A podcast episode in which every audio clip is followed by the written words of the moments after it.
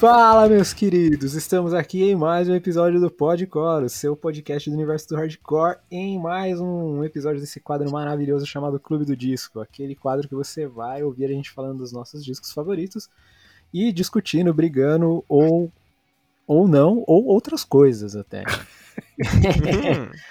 e aqui do meu lado temos ele, né, cara? O cara com o, o, o moletom mais bonito de, Guara, de Guarapuava, né, mano? Vocês não vão saber que moletom que é. Claro Isso, que cara... vão, mano. Ele finalmente colocou meu rosto no moletom escrito Amor Eterno.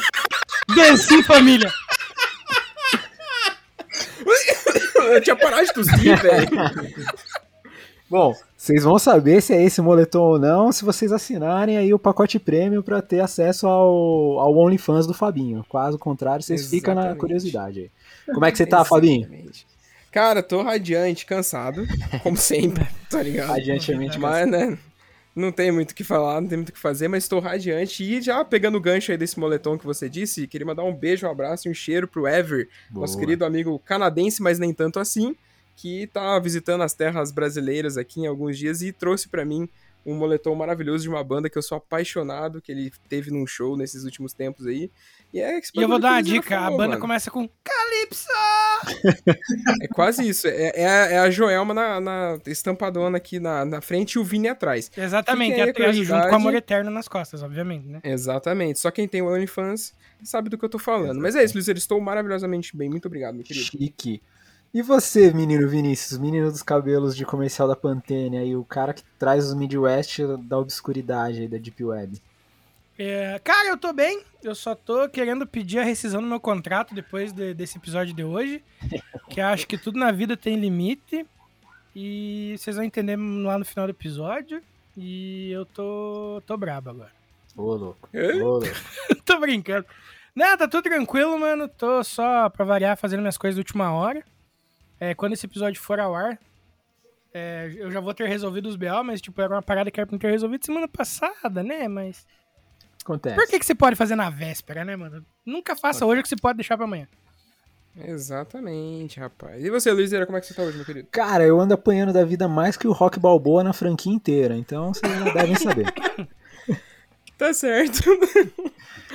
Mas eu, hoje fico, imag- eu fico lembrando daquela cena do Polacão. Se morrer, morreu. É, tipo, é a história da minha vida, isso aí. meu Deus.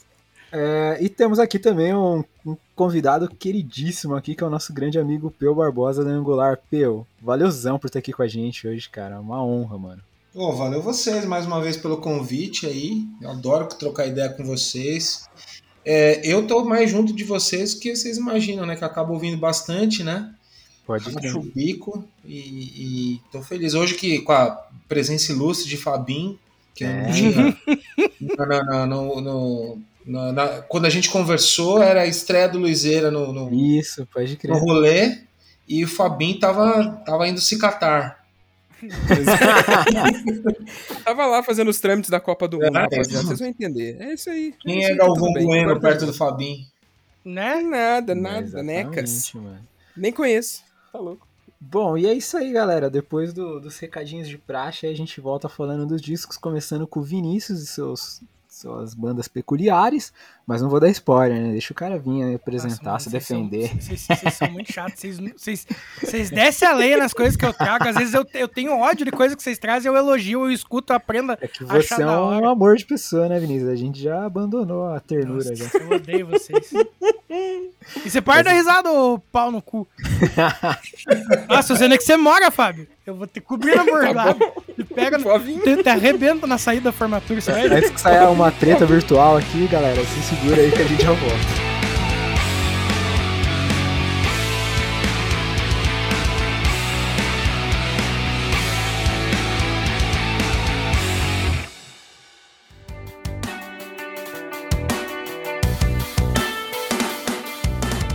Tá procurando um portal focado no universo underground pra ficar por dentro do que tá rolando na cena? Então é só colar no Downstage, um site dedicado ao emo, pop punk, hardcore e suas vertentes, sempre trazendo informações quentes e mantendo você ligado no que tá rolando. Então acessa lá www.downstage.com.br e garanta o seu lugar na primeira fila. Siga as redes sociais também. Só jogar na busca arroba DownStageBra, que é sucesso! A frase, não é só uma fase, mãe, nunca fez tanto sentido.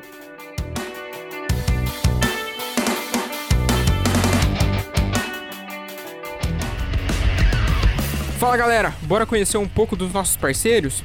A Refuse, que é uma marca lá de Guarulhos em São Paulo, que desde 2017 cola junto com a galera do Underground, agora também cola junto com a galera do Podcore, demorou?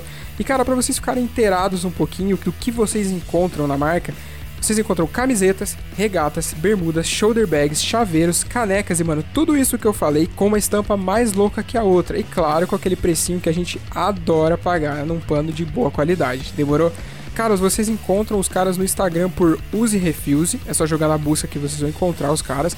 E claro, no site www.userefuse.com.br e só chegar, comprar, vestir e ficar bonitão, demorou? Cara, não perde tempo que a qualidade é monstra demais. Saca só que tem mais. Vai lá, Vini. Tá procurando a camiseta da sua banda favorita? Ou então uma caneca estilosa, um moletom quentinho, talvez até vários artigos de decoração para deixar sua casa maneiríssima? Então, o lugar certo para você é o Armazém do Rock, uma loja especializada em rock e artigos geek, além de outras paradas muito fodas. Para conferir o catálogo dos caras, é só colar no arroba Armazém do Rock e solicitar pelo link na bio. E ah, falando que é ouvinte do Podcore, você ganha 5% de desconto na sua compra. Tá esperando aqui quem ainda não foi dar uma olhada, hein? Agora sim, bora pro episódio.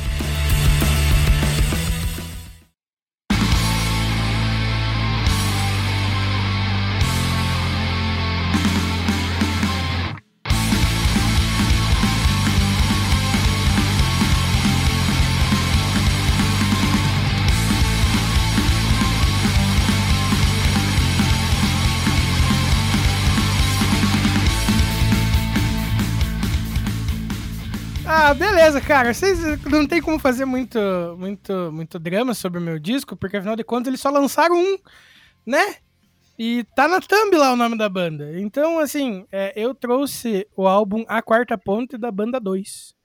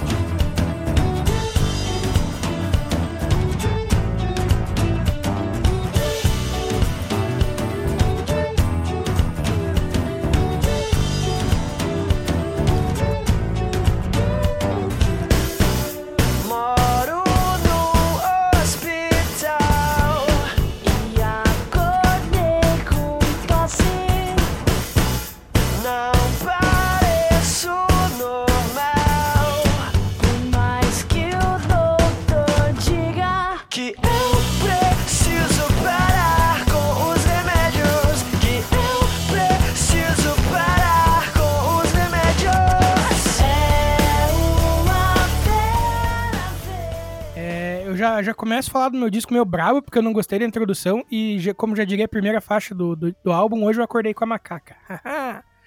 Mas é. Falando sério, cara, esse álbum é de 2010.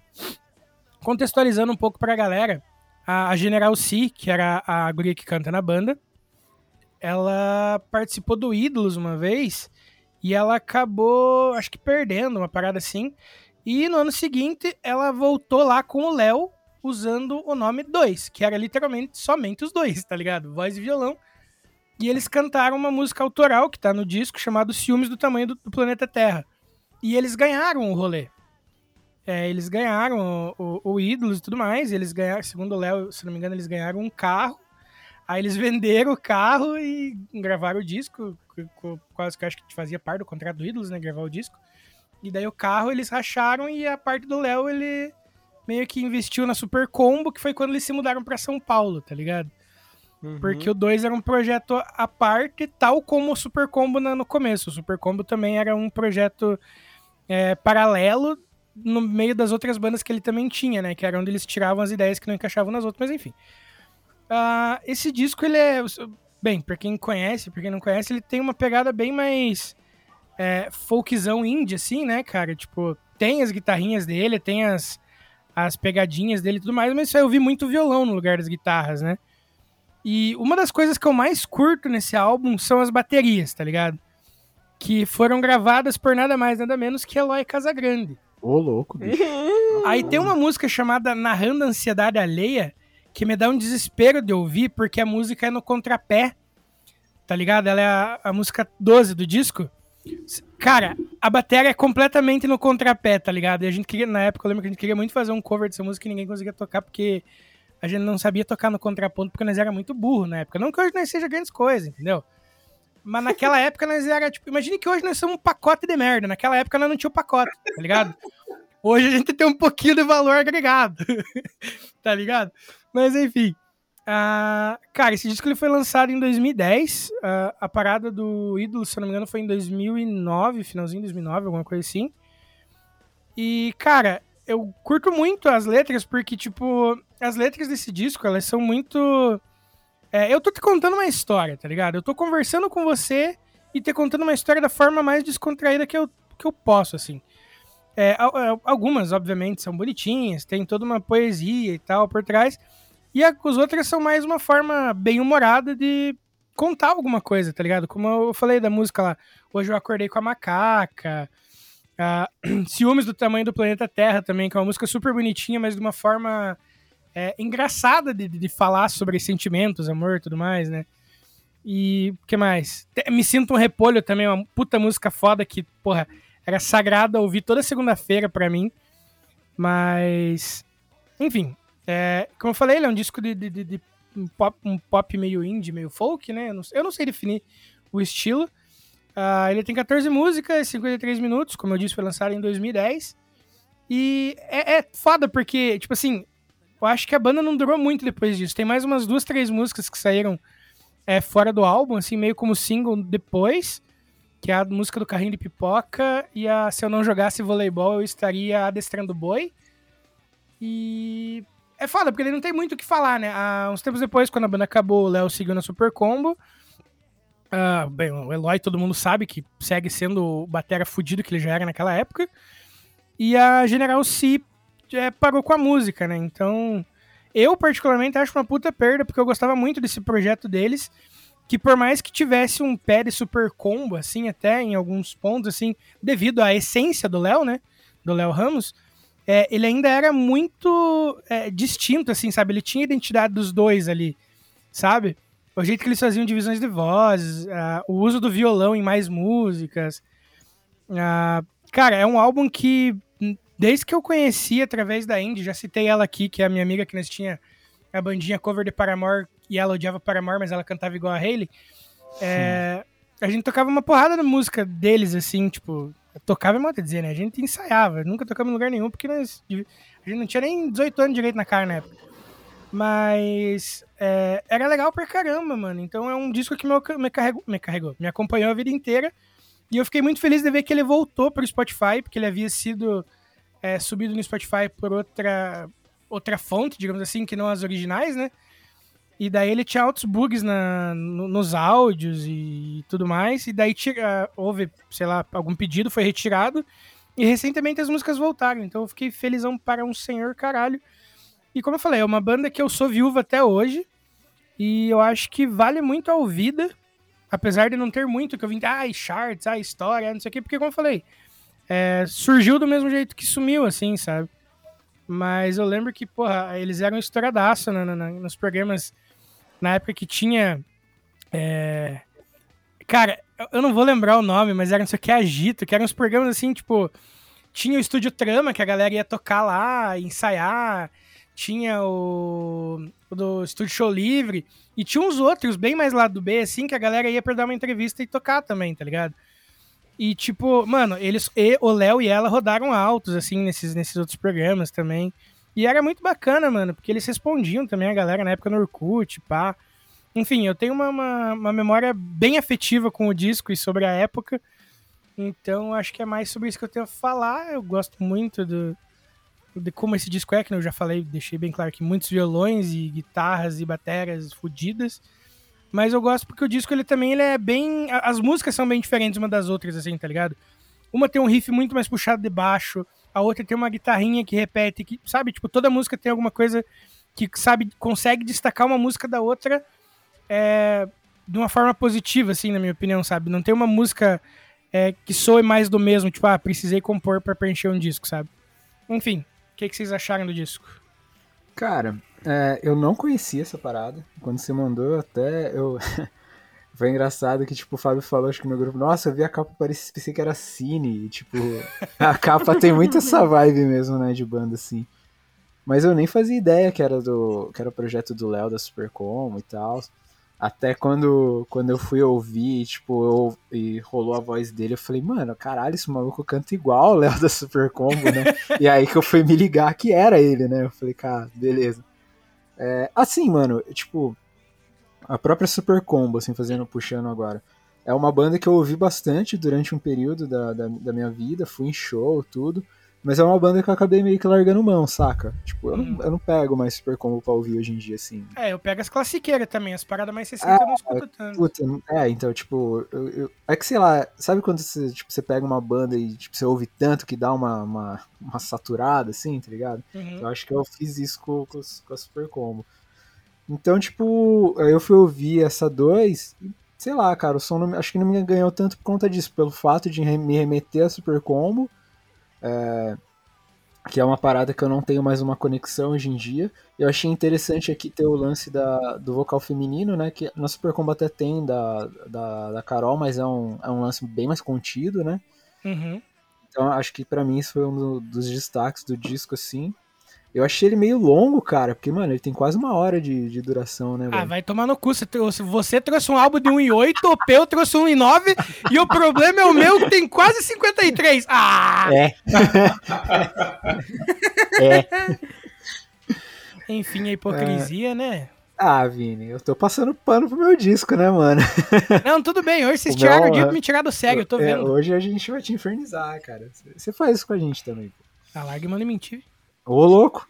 Que... Nossa, Tem, meu prints? Deus. Vou, vou postar prints, gente. Nossa, E- certo. Então tá bom. Então nós vamos... então, é pra print? Não, mentira. Continua. Meu Deus. Só os exposed rolando. Só os expose aí, aham. Mostrar Mas que você ficou falando que o Fábio era gostoso na minha cara em vez de É, pra me então. causar ciúme, mas tudo bem. E pra Meu esconder Deus da Karina também, né? Vai que ela ouve. Ah, ela que escuta, ela tá mais do que acostumada a ouvir eu falar. ela sabe que ela é a outra. A usurpadora. o Peu até caiu da cadeira, né?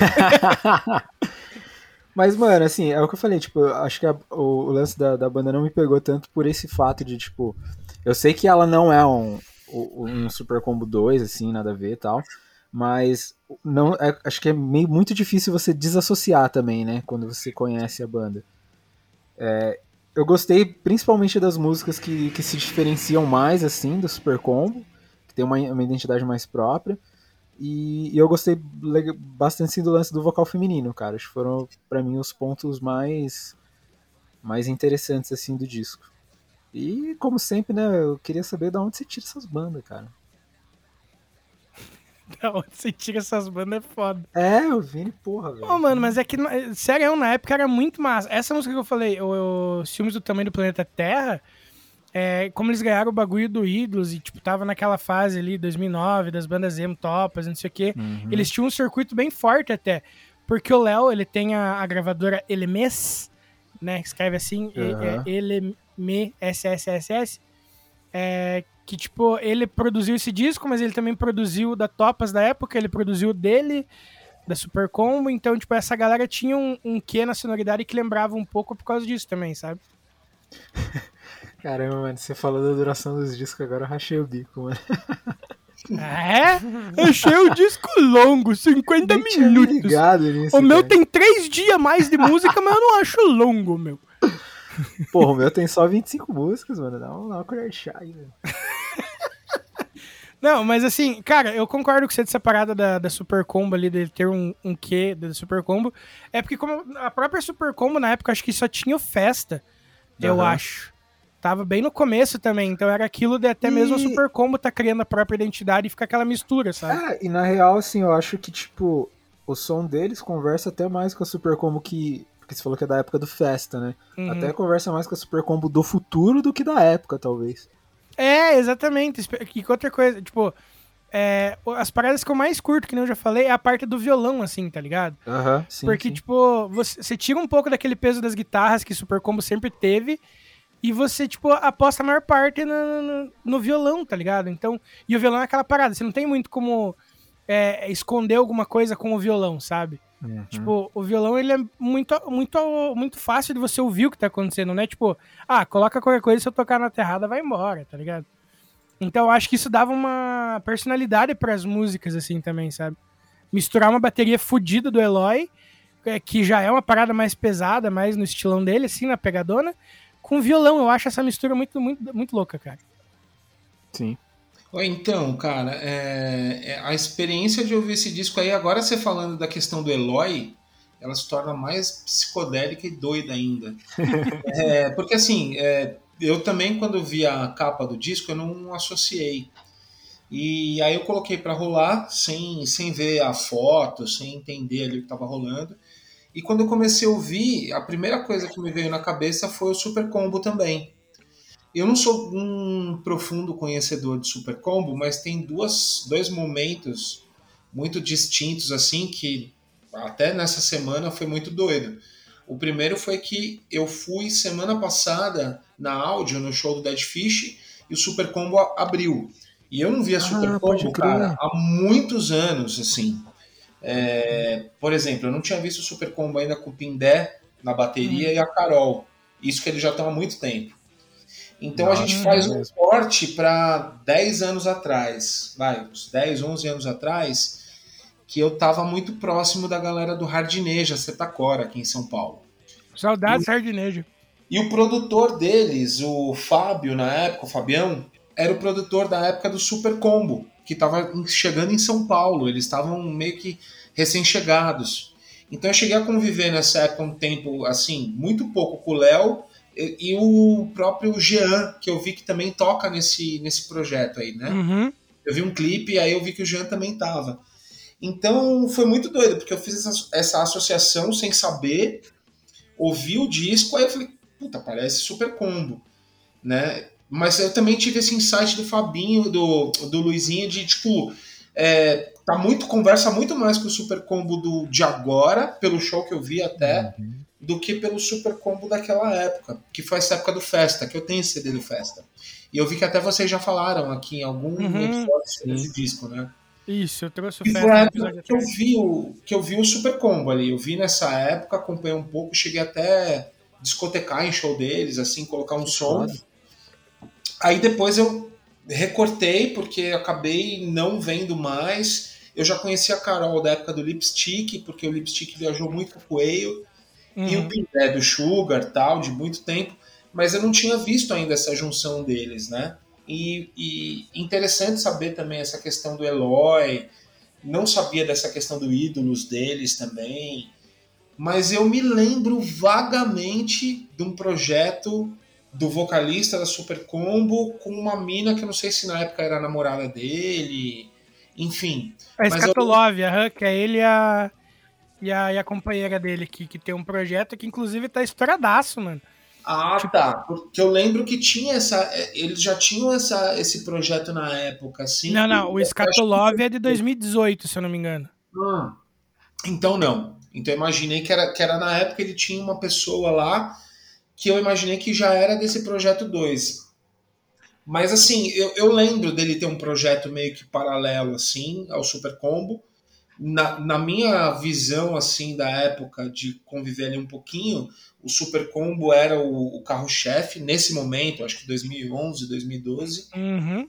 E, e cara, eu já, já assim, eu, não era um som, não é um som que, que me atrai tanto, mas já dava pra entender que o Léo, assim, já era um cara que fora da curva, né? Sim, demais. Com, com- uma. é- é- eu meio que assim faço um paralelo dele, guardado as proporções, com o Lucas do Fresno, assim. Que o Fresno é uma banda que eu nunca curti, cara. Mas não dá pra negar o, o talento do Lucas ali como um cara foda, compositor, músico e tal. O Léo eu acho que tá nesse mesmo lugar. Que a banda dele não me agrada tanto, mas todo o trabalho dele que eu ouço eu acho foda, assim, acho muito bem produzido. Sim. O Léo tá trabalhando bastante com música comercial, digamos assim. É, eu lembro que uns tempos atrás tem uma campanha da Cacau Show muito fodida que foi ele que fez a música. É, ele tem feito umas trilhas, assim, nesse sentido pra algumas é, campanhas publicitárias, assim, que volta e meia passam pra ele. Eu lembro de ter visto na Globo, né? Mas enfim. É, o Léo é uma pessoa, ele, ele é muito é, plural nessa, na, parte de composição, assim, tá ligado? Mas eu, Eu acho acho que esse é meio que. Eu acho que é, esse é meio uma tendência também musical, né? É, o próprio. Eu lembro quando eu fui no, no Lollapalooza, o primeiro lá, que aí tinha aquele Foster the People. Não sei se é o Foster the People. Que os caras falaram, era uma banda, eram os caras meio que começaram a fazer jingles para comercial e meio que as músicas começaram a ficar foda e os caras montaram uma banda. Então, assim, hoje em dia tem essa dualidade, né? Dos caras fazerem trilha, ter um. É que nem o, o cara, o Lucas da Fresno volta a falar dele, que ele fez a desgraçada do coelho, é dele, cara. Sim. que é uma música que assim não tem nada a ver com Fresno, é um negócio muito mais forrocore, assim, e foi ele que fez, cara. Sim, Ele muito tinha um bom. projeto que era. Eu não vou lembrar agora, que ele tinha um projeto. Isso na época do Fresno Underground, assim, que ele gravava umas paradas meio de zoeira, assim. Eu não vou lembrar agora, o Mano do Coelho que sabe o nome. Eu vou perguntar pra eles e depois eu mando pra vocês. Que ele fazia umas coisas assim, totalmente fora do espectro do, do- do- da Fresno, né? Então eu acho que esses caras estão nesse lugar, assim, de, de, de produzir umas coisas assim que fogem da, da- da- do básico, assim, né? Do lance de fazer aquela coisa só da, do que a banda dele faz. Então, pra mim, esse lance do Léo fazer jingle, fazer propaganda, cara, muito natural, né? O cara tem, o- tem o dom, né? Uhum. Puedo? Vai lá, estrelinha. Homem do céu, mas eu vou falar um negócio pra você. Quando que vai secar essa fonte de coisa esquisita que você traz aqui? Ah, cara, olha, arrisca demorar um pouquinho ainda. Puta que eu pariu. Mas não, mas sem, sem zoeira. Mano, é, é unânime essa impressão, tá? Quando eu comecei a escutar, o Super Combo na minha, veio na hora na minha cabeça e eu não sabia que era do Léo, do, do Léo, tá ligado? Uhum. Não sabia, não fazia a menor ideia. E aí agora tudo faz sentido, e faz muito sentido. Sentido pra caralho, tá ligado? Porque é bem isso que vocês falaram. Tipo, não tem, acho que eu não tenho mais o que falar além do que vocês já falaram, tá ligado? Porque, tipo, o. É o Super Combo ali, tá ligado? De hoje em dia. Tá ali, entendeu? E, tipo, uma parada que. Vocês me conhecem, velho. Vocês, O Vinícius trouxe esse disco sabendo que eu não ia gostar, tá ligado? Você tá ligado, né, Vinícius? Aham. Mas, en- enfim, eu não vou, não vou desmerecer o disco. Eu achei bem legal alguns instrumentais dele. Como vocês estavam falando também que o Léo é um gênio da música, ele é, velho, tá ligado? Ele, ele tem, tipo, o dom, ele manja o que ele faz. E ali não foi diferente, tá ligado? Porque apesar de, tipo, as músicas parecerem entre si, elas têm as diferenças delas, tá ligado? tá ligado? Então, tipo, você vê que tem muito trabalho em cima das músicas. Não é uma parada simples, apesar de, tipo, às, às vezes ser só um violão fazendo alguma coisa, aí vem uma voz entra outra, tá ligado? Não é só isso. Tem bastante trabalho na- nas faixas e isso é interessante pra caralho, porque, tipo, qual é que é a fita? Saiu Festa e veio ele, né? Isso, o Festa é de 2007, esse disco é de Uhum. 2010, e daí 2011 veio outro da, da, da Topas. O outro, o próximo, né, que é o Sal Grosso, da, da Super Combo, que já era bem diferente disso aqui também, tá ligado? Ah, o Festa é tão antes assim? É, o Festa é 2007. Ah, porque na minha cronologia aqui com eles, nessa época que eu, que eu tive próximo e que eu ganhei deles o Festa, isso é 2010. Então, por isso que eu, eu acho esse projeto tão próximo, assim, não sabia. Pode ser. É, porque eles, eles fizeram muito tempo o trabalho com Festa, né?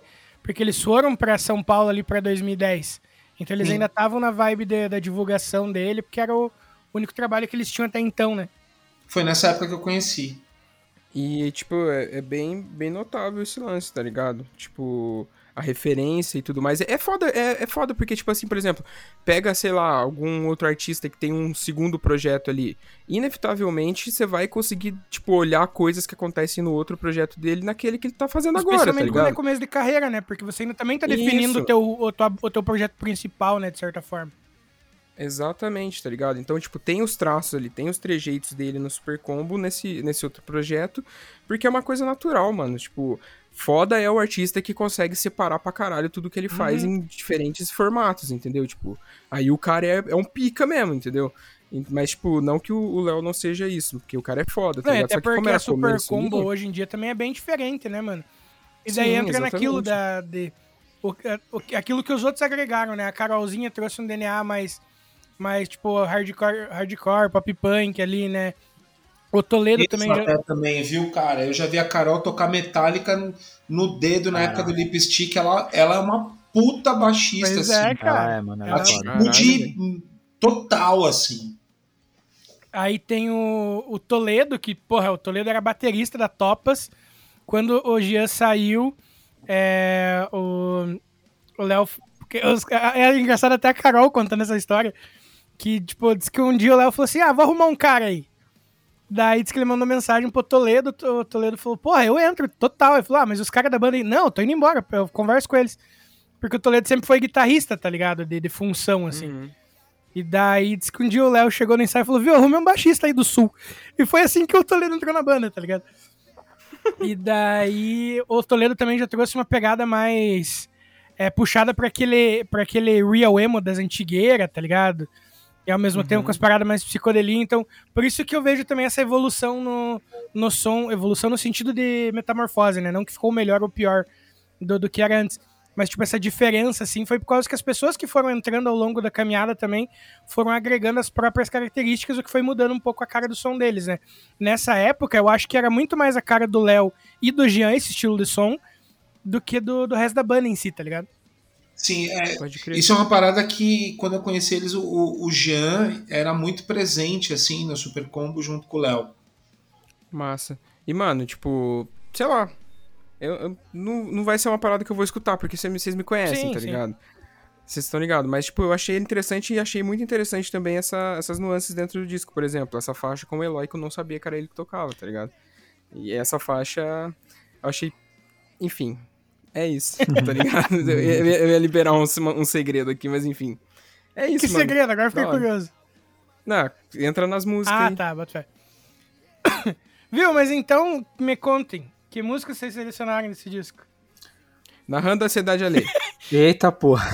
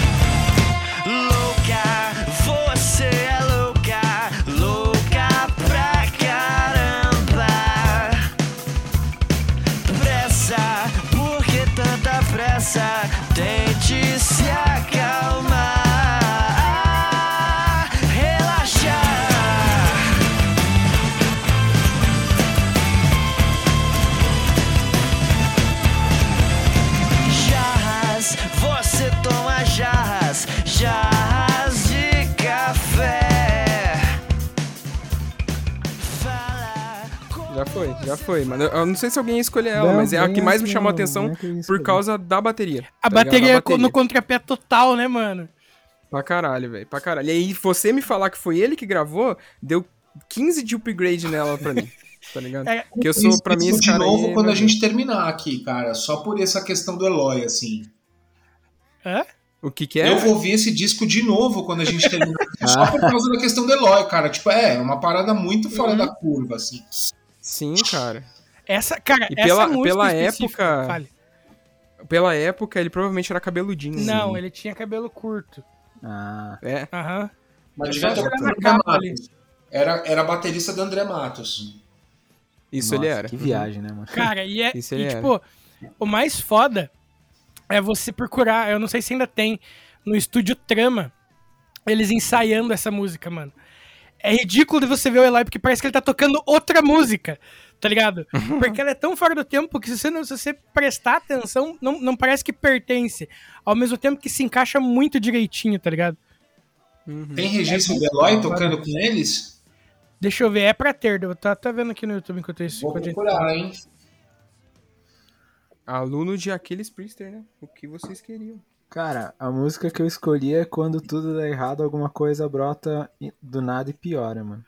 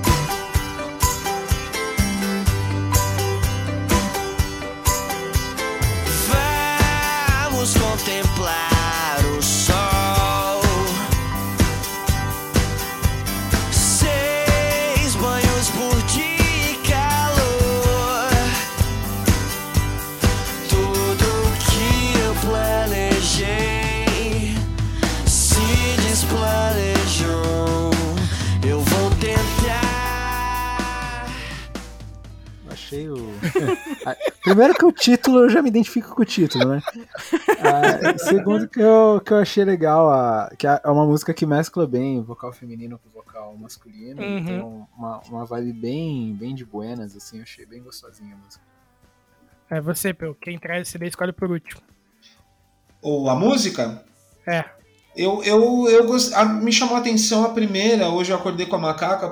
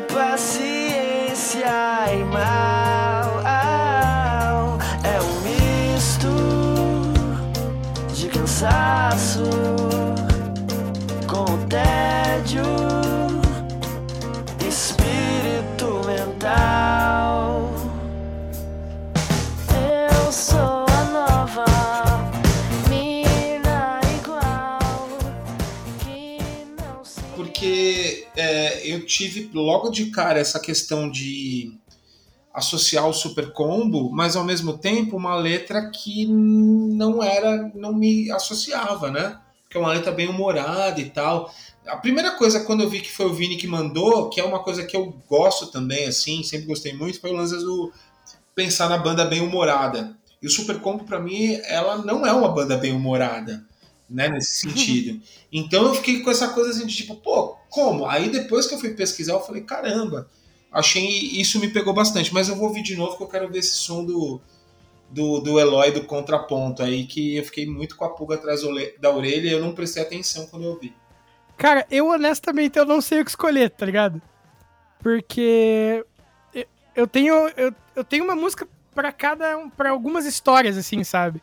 Eu já eu canso de falar aqui que eu que eu costumo associar pessoas e momentos e histórias a músicas, tá ligado? E nesse disco eu tenho algumas pares de músicas e momentos assim. Ah, por exemplo, vou citar as que eu não escolhi no caso, né? É, eu só divirto hienas, eu acho muito massa. Tá ligado? Tipo, aquela parada de você. De você ser você, assim, e não ser suficiente, sabe? Tipo, antes do show, repassa as piadas e ouço alguém dizer: "Aque- olha, olha aquele cara sem graça, tá ligado? Então, tipo, mano, eu acho muito massa, mas eu acho que eu vou ficar com. é, me sinto um repolho. Vamos devagar. Hoje é segunda-feira. O urso de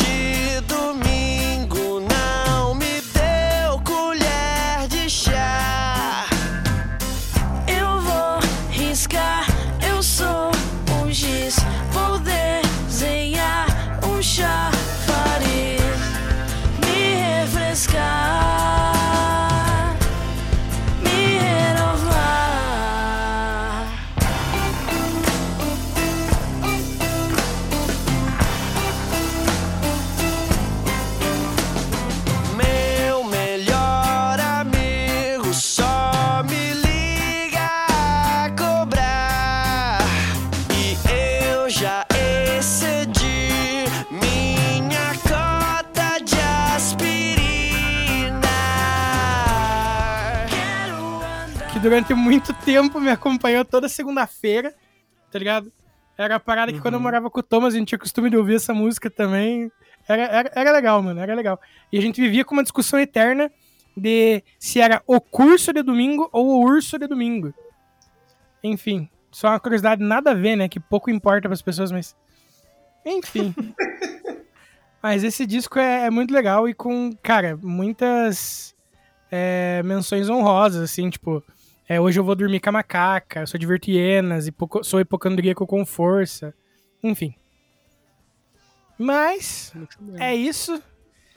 Acabou aqui mais um momento. é, como é que é? Né? Discovery Channel do Vinícius e suas esquisitices. E, e agora nós vamos pro próximo disco, que se eu não me engano é o do Meu, Luiz. Luizeira. Ah, vai lá, vamos, vamos com aquele álbum curtinho que é quase um EP. 20 minutos. Mas fica aí que a gente já volta com uma lenda brasileira.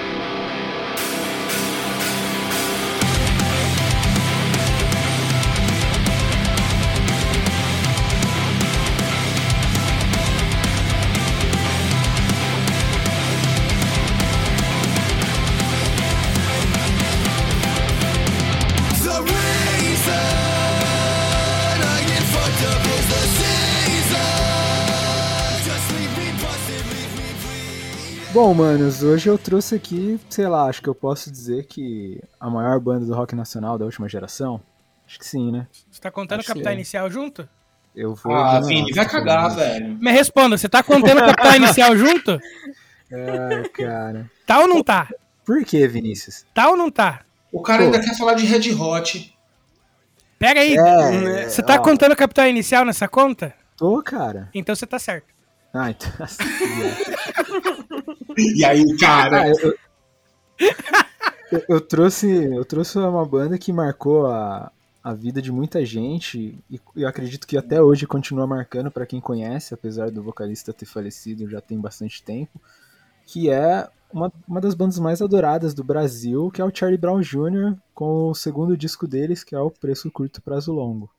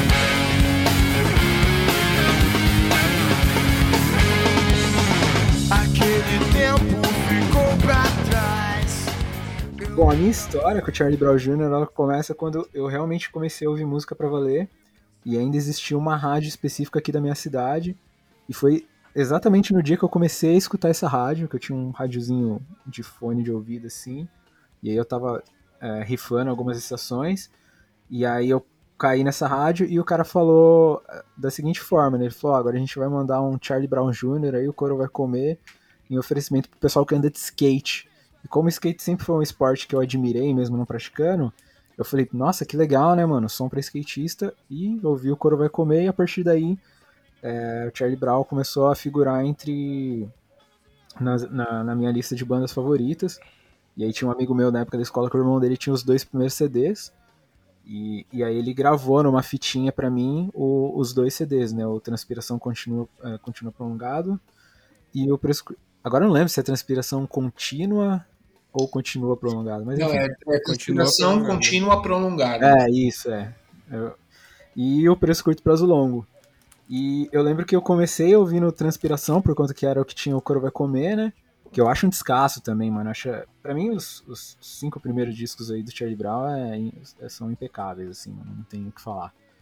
É, achei sensacional, né? Tinha vários clássicos, como a própria citada, Proibida pra mim, tudo que ela gosta de escutar, enfim. E aí, quando eu fui ouvir o Preço Curto Prazo Longo, eu me surpreendi por, por, por vários motivos, né? Eu já achei a capa do disco muito foda, eu acho essa foto meio sépia, assim, meio preto e branco, muito louca essa, é, do, do- do- da capa do disco. E, mano, era um disco com 25 faixas, tá certo que isso na época, né, que ele foi lançado, que é em 99, era super comum, né? Porque a década de 90 foi quando o CD começou a pegar força, então o pessoal utilizava o máximo possível do tempo que o CD disponibilizava. Porém, nem todos os CDs com, com uma quantidade excessiva de faixas eram legais, né? Tipo, você falava, puta, todas as faixas são boas, é um disco bem aproveitado. E aqui nesse caso do Preço Curto Prazo Longo, eu digo que, mano, pelo menos pra mim, todas as 25 faixas são foda, tá ligado? É um disco que eu coloco e eu não pulo nenhuma. E, e isso pra um disco com essa quantidade de faixas e esse tempo, né, que é uma hora e dez quase, é, é louvável, né? Mas aí você pega e vê como é que o Charlie Brown era uma banda muito prolífera e extremamente criativa dentro do que fazia. E é legal que já tem uma mudança é, na estética sonora deles muito grande, assim, pro, pro primeiro álbum. Que aqui eles trazem influência de muitos estilos musicais, de hardcore, de skate punk, de ska, de reggae, de rap, de funk. E o Charlie Brown sempre soube fazer essa mistureba de um jeito bem, bem coeso e, tipo, colocar a identidade deles ali, né? E, mano, esse, esse disco foi bombado demais, né? Porque, tipo, Zóio de Lula é fácil um dos maiores hits do Charlie Brown até hoje. Todo mundo conhece o refrão, todo mundo saca. Teve Te Levar, que virou trilha sonora da Malhação por anos, né? Ninguém aguentava mais, né? A música Cara, é muito boa, mas encheu o eu- saco por causa da malhação. É, e, não, cara, pior que assim, é uma música que eu consigo escutar até hoje, tá ligado? Ah, eu não consigo. É, eu consigo, eu não sei, mano. Gosto pra Mas, caralho, mas, é. é, sabe, saturou tipo um Wonderwall na minha vida. Também consigo ouvir até hoje. E, e aí tem, pô, tem Confisco também, que é um clássico, tem Não Deixa o Martin engolir, que pra mim é uma das músicas mais fodas do Charlie Brown. E eu acho que assim, além desses hits, né, bem conhecidos, tem o Preço também, que é uma música que ficou bem conhecida na, na discografia deles. Além de ser uma música que, um disco que tem bastante hits, eu acho que as músicas mais legais do álbum são as que não fizeram sucesso, mano. Eu acho que, tipo, Eu também.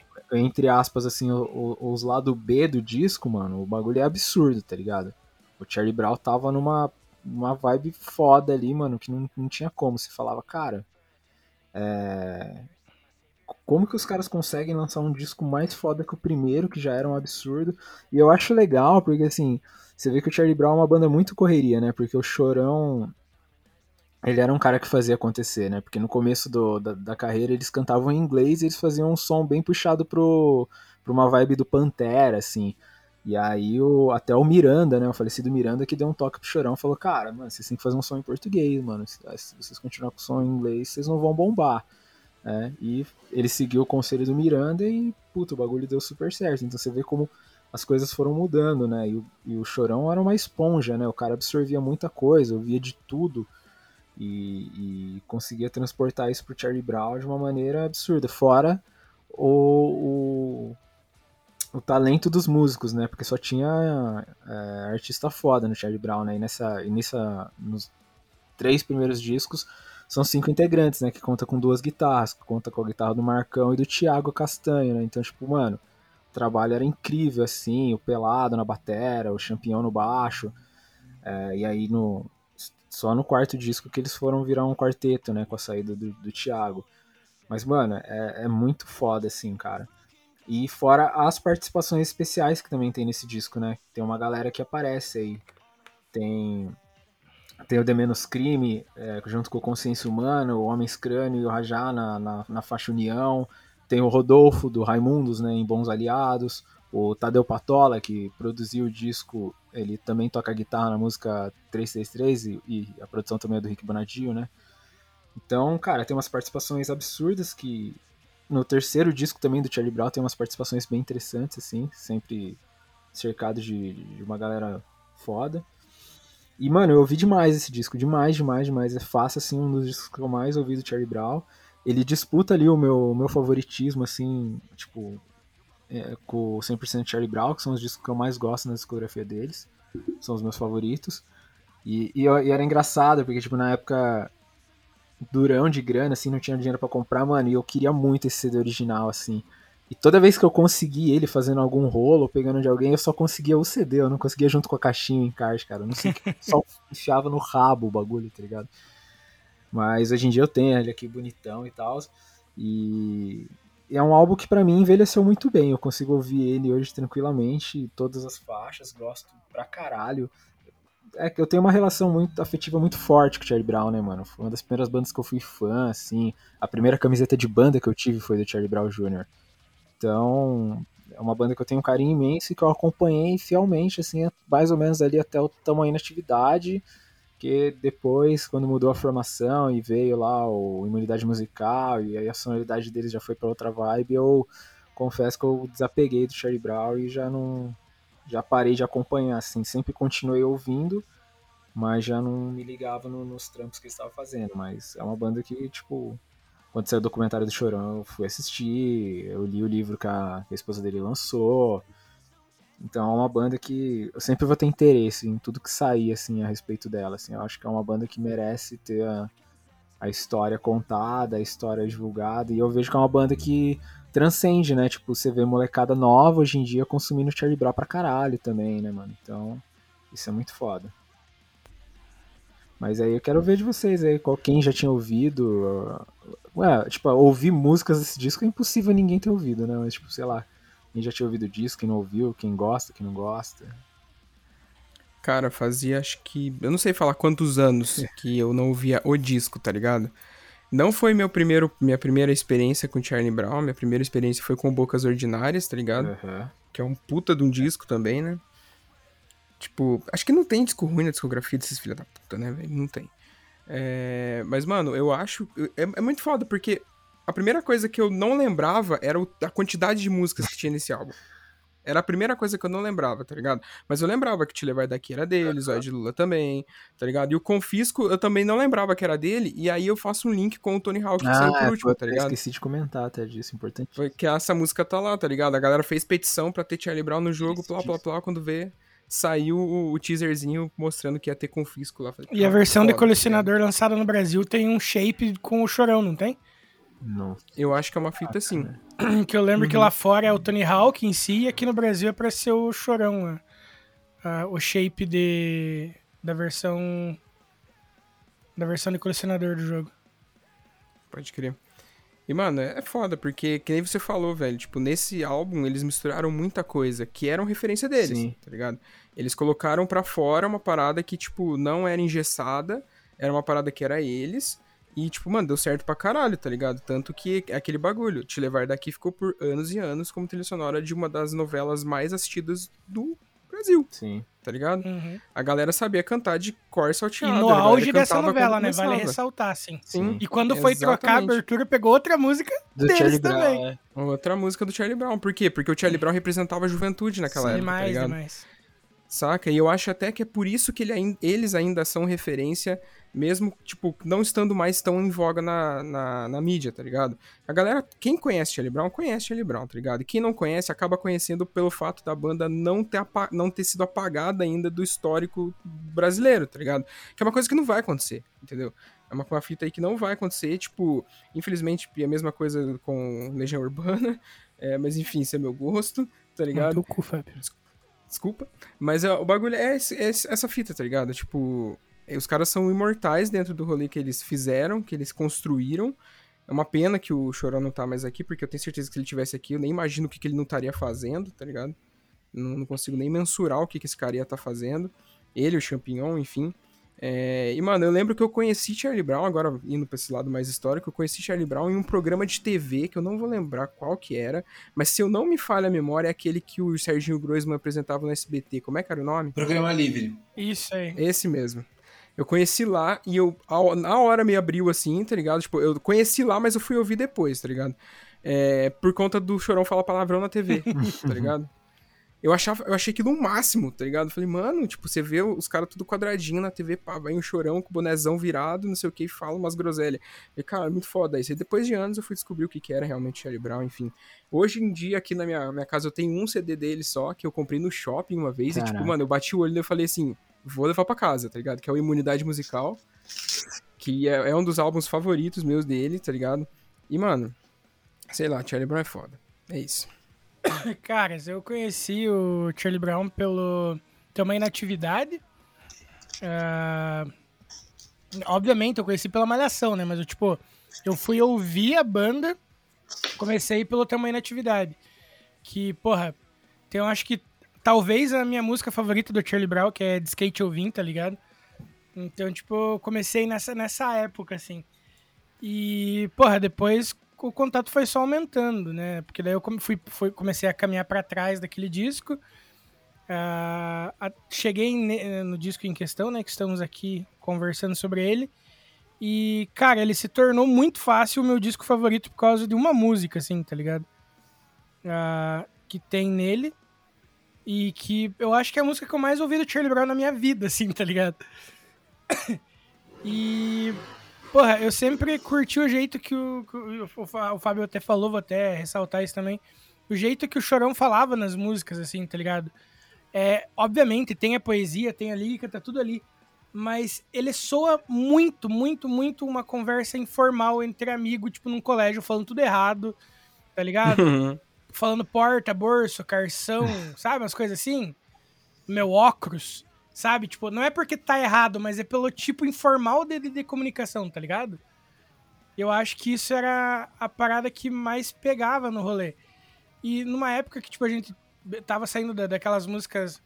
é, que nem o Fábio até deu exemplo Legião Urbana, que, tipo, era da galera ali do final dos anos. é, do início dos anos 90, né? Capital Inicial também, que era bem forte naquela época e tal. Então você tava vindo pra um rock um pouco mais pesado, mais animado. Aí no meio do monte de crítica dos caras, assim, sobre.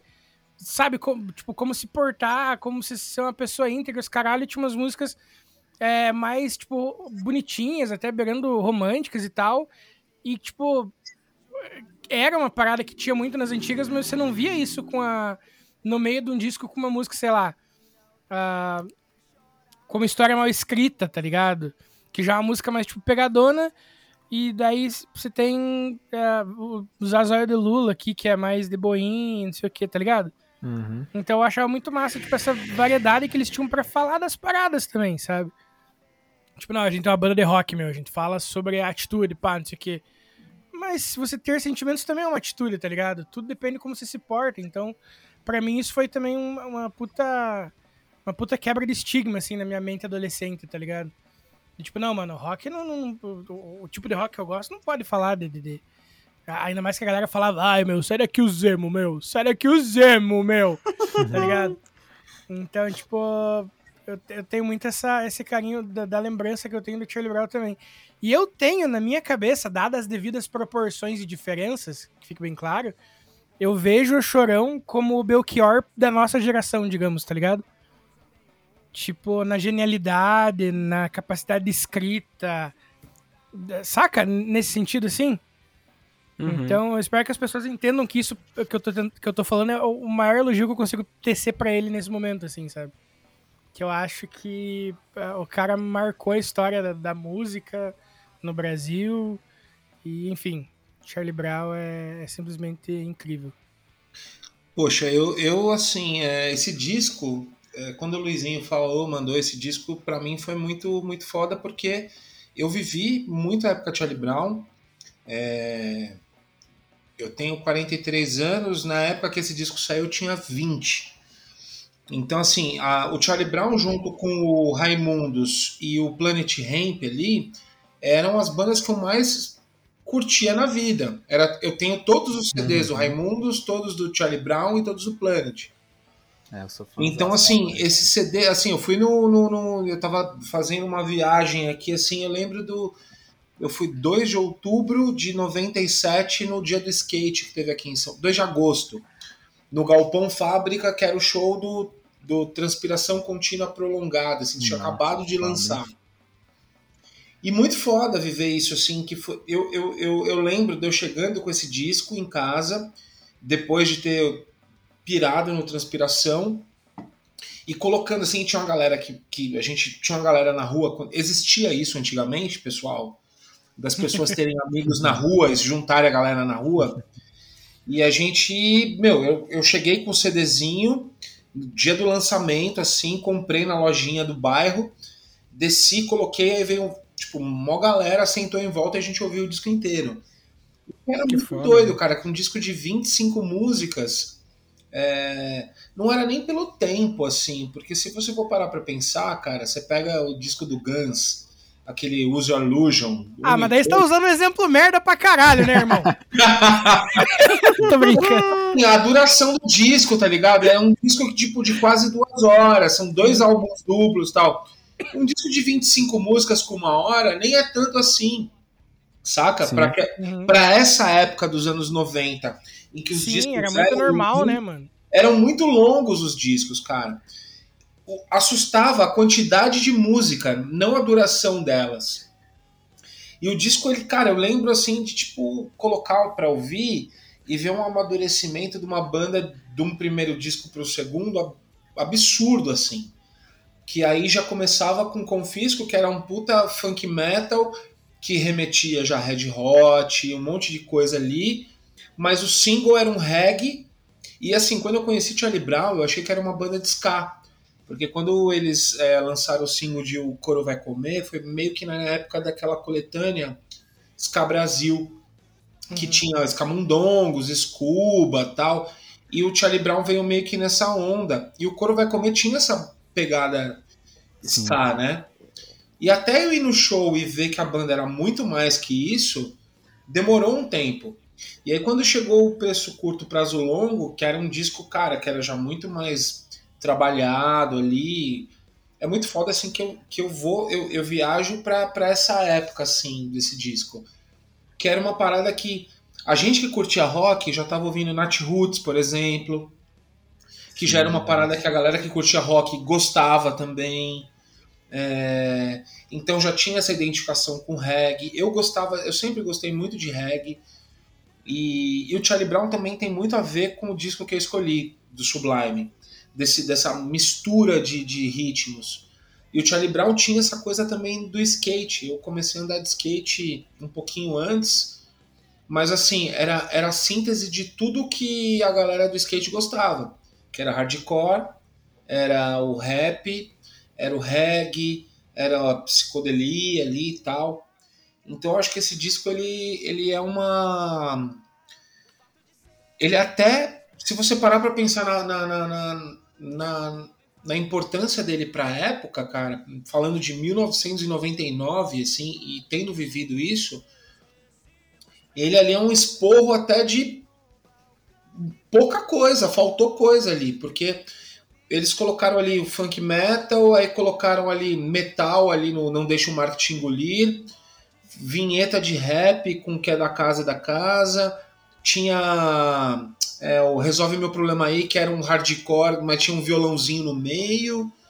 E aí Uhum. tem um monte de referência aí no meio, que o Chorão era um cara que ele era muito esponja, né? Como até o, o Luiz falou, ele, ele era muito. ele agregava muitas coisas. Se você pegar esse disco, tem uma música que chama Cruzei uma Doida, que tem uma história engraçada. Esse, essa Cruzei uma Doida, ela é uma música que ela era junto com o Coro Vai Comer. Era a música que tinha sete minutos. Se você pegar o final de O Coro Vai Comer e ouvir o início de Cruzei uma Doida, ela, ela emenda, eh, ela começa uma nova música. E eles já falaram isso no documentário do Chorão, se eu não me engano, eles comentam isso, o Marcão falou em live. E aí eu comecei a pegar, eu tenho uma playlist aqui que é, chama é, Charlie Brown Jr. Influências. Que é todas as. Até mandei no grupo pra vocês aqui. Tem uma música do Suicide, que é do Psycho, né? Que na, deixa eu até olhar aqui, que chama Psycho Michael, que é o projeto solo do Michael Moore, do Suicide. Tem uma música que chama Nothing to Lose. Cara, que o riff é de Cruzei uma Doida. É um riff de 95 e Cruzei uma Doida de 99. Então você consegue ver como tinha influência, assim, o Chorão sempre foi muito esponja. Se você pegar, assim, tem tipo Black Train Jack, ele tocando é, Hoje Acordei Feliz, música do Holy, do Céu Azul tal. Ele era um cara que ele era muito ligado em muita coisa diferente, assim. Que hoje em dia a galera que tem internet na mão fala, puta, é, é plágio, caralho e tal. Mas na época, pensa ali em 90, nos anos 90 que a gente só tinha Showbiz, Rock Brigade e MTV. e o cara conseguia pegar essas influências, enfiar ali no meio e mandar pra galera, assim. Então eu acho muito divisor de água esse disco, porque ele trouxe uma, uma, uma parada que para muita gente era novidade. Você pega o Luau MTV na época desse disco, que ele toca no FX e Blink, para muita Sim, gente aquilo ali era um negócio assim, nossa, é, eles estão tocando um som nada a ver. Pra quem já era do rolê do hardcore ali, do skate e tudo mais, cara, era isso, tipo, ele tava ligado ali, já tava tocando Blink, eu já tinha o CD do Blink nessa época do que tinha MMs. E ele tocando aquilo, Oh. é, muita gente, ah, o cara tá se aproveitando, mas não, ele já tava disseminando ali uma parada que era tendência e que ele ajudou ali a colocar em, em evidência que era o skate, era o som do skate e tudo mais. Sim. Eu acho muito foda esse disco, assim, de divisor de águas, de firmar o Charlie Brown como uma banda fodida, porque são músicos muito bons aí, todos eles, no auge, né? E ainda que era uma unidade, assim, porque tem aquela, aquele momento em que o Chorão ele destoa da banda, né? Que ele vira um líder e a banda fica meio ali como segundo plano. Mas nesse Uhum. disco ali você vê que a banda ainda é um negócio, é um bloco, assim, são cinco e todos estão no mesmo patamar e a qualidade assim é perfeita. Fora as participações, né, cara? Tipo, eles pegaram ali o Rodolfo para fazer participação numa época que o Raimundos também tava super no auge, que eles tocaram junto no VMB aquela apresentação clássica deles tocando Mulher de Fases e Zóio de Lula. E eles e eu vi muitos shows dessa turnê assim, assim, deles tocarem, cara, serem a banda assim, alternar até com o Raimundos em fechar show. E o Raimundo já tinha uma estrada anterior, assim. Mas eles já estavam num patamar tão foda que eles já disputavam esse lance de fechar show e tudo mais. E era muito foda, cara, porque era muito rico o dito rock nacional nessa época, nesse sentido, assim, de frescor, sabe? De introduzir coisa nova. Fora que, tipo, o, Chorão, ele era um cara muito firmeza, assim, no sentido que, tipo, ele não aceitava que colocasse divisão de grade nos shows do Charlie Brown. Era um, era um lance que ele, que era, tipo, essencial, assim, tipo, não tinha esse lance de pista prêmio e tal. Ele falava, mano, que todo mundo tinha o direito de assistir o show do Charlie Brown. Tanto que já teve, acho que, várias tretas de, tipo, o pessoal colocar grade e ele falar, e ele, tipo, falar na hora do show, mano, derruba essa grade aí. Então, tipo. Ele era, malo... ele era, ele era maloqueiro, né? Maloca, maloca Isso total. mesmo, cara, assim, eu, eu, eu tive, assim, nesse, nesse show do, lá no Galpão Fábrica, dia, do, dia Mundial do Skate, é, 2 de agosto de 97, eu acho que eu tenho ingresso em casa. Ele tava andando no meio da galera, eu andei de skate, assim, onde ele tava andando. então. Ele era desse tipo, em 97, em 2000 e não sei quanto, assim, saca? Ele era de verdade mesmo, nesse sentido. E, mano, você falou das influências aí, tipo, mano, eles estavam muito ligados no que tava acontecendo. Tanto que, tipo, o Chorão, ele ouvia os bagulhos, tipo, até Fugazi, ele canta um trechinho de, de, de, de Fugazi no, no acústico MTV, mano. Então, É, eu vou, eu vou mandar pra antenado. vocês essa playlist que eu tenho, cara, assim, das manda sim, referências. mano. E são umas coisas assim muito ricas, cara. Putz, cara, o Black Train Jack, o próprio Fugazi, essa questão do, do Suicide, ele tinha a questão do, do. Pantera, que era muito presente. É, o início do, do, do Charlie Brown, quem tocava guitarra com eles era o Nando Baceto, que toca no, no Garage Fuzz.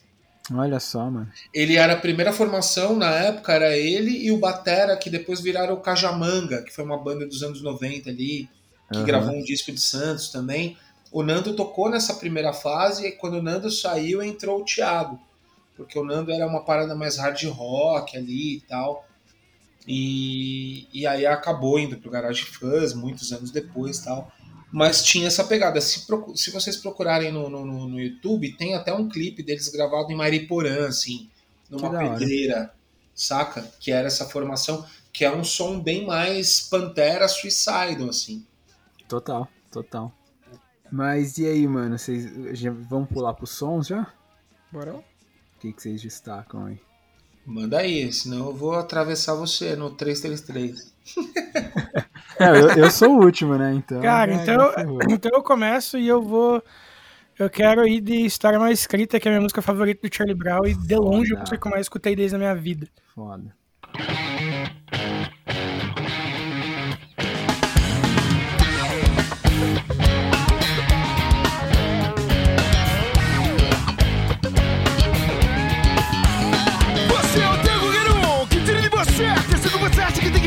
Só sua. Você é o teu guerreiro que tira de você a atenção que você acha que tem que ser só sua. Yeah. Atitudes erradas, promessas não cumpridas, é só o que compõe a sua história mal escrita. Yeah. Atitudes erradas, promessas não cumpridas É só o que compõe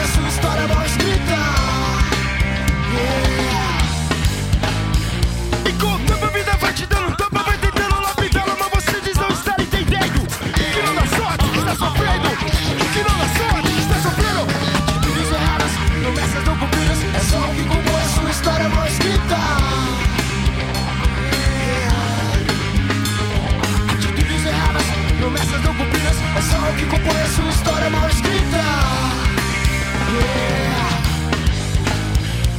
Eu mergulhei fundo, tomei tudo pra tentar te Eu vou, vou lá, eu vou de. É, mantenha a dúvida.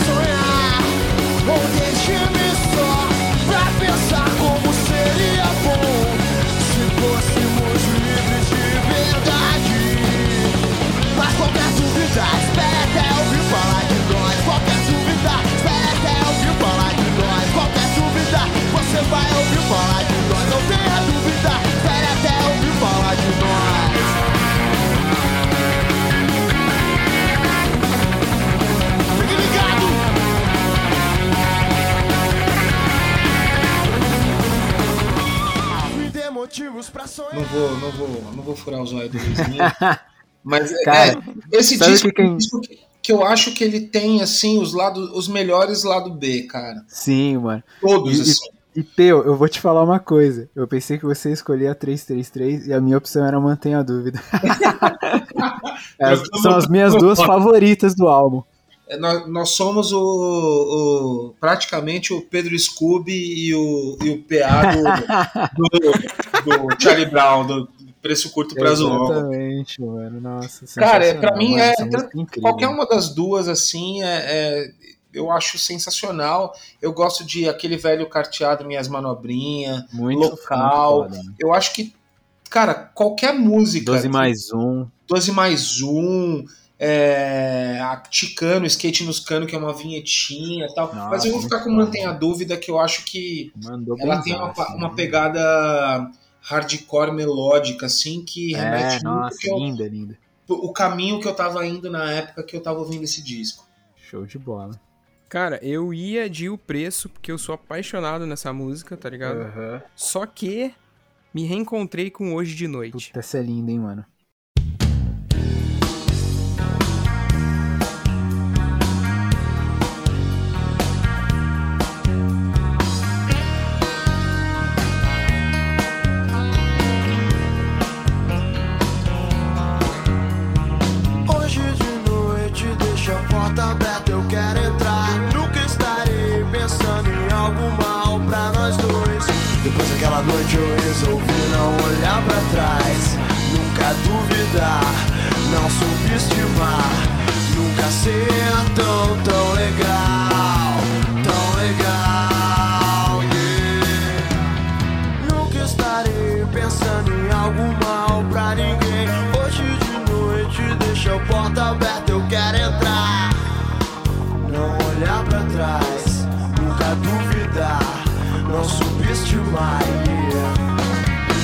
Daquela noite eu resolvi não olhar pra trás, nunca duvidar, não subestimar, nunca ser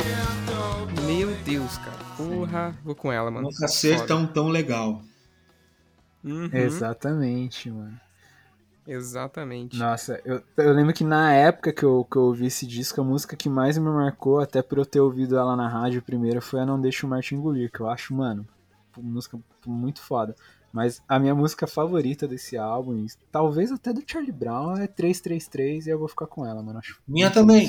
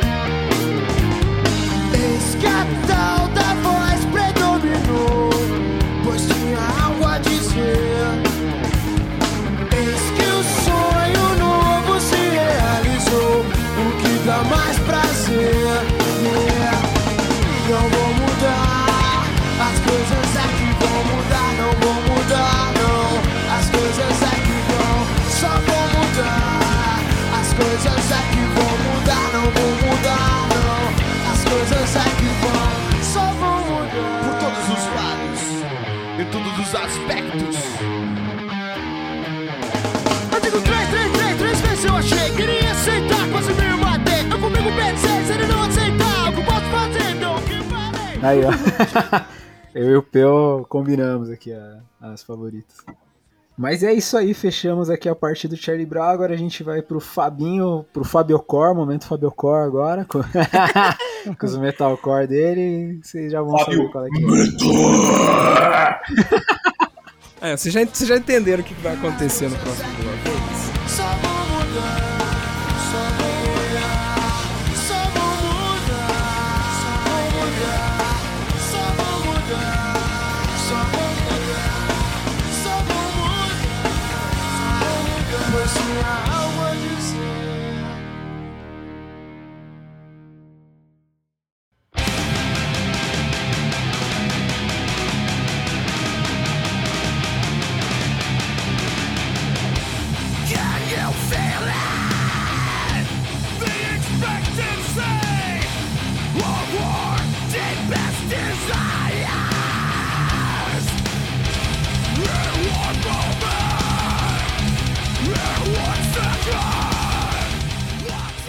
Mano, é igual o, o Peu já deu a deixa aí, né? Que vem berro, muitos berros nessa minha, nesse meu bloquezinho aqui. Mano, eu trouxe o primeiro álbum de uma banda aí que, quando eu descobri ela, não descobri com esse álbum, eu descobri com o seguinte dela, que é o Monument. É, me apaixonei perdidamente por ela, até porque nessa época eu tava, tipo, metalcore pra cima e pra baixo. Tipo, dormia ouvindo, acordi, acordava ouvindo. Se eu acordava de madrugada e perdia o sono, eu tava ouvindo, tá ligado? Tava tomando banho, tava ouvindo, tava fazendo qualquer coisa, tava ouvindo, enfim. A banda que eu trouxe é o Miss May com o álbum Apologies Are For The Weak.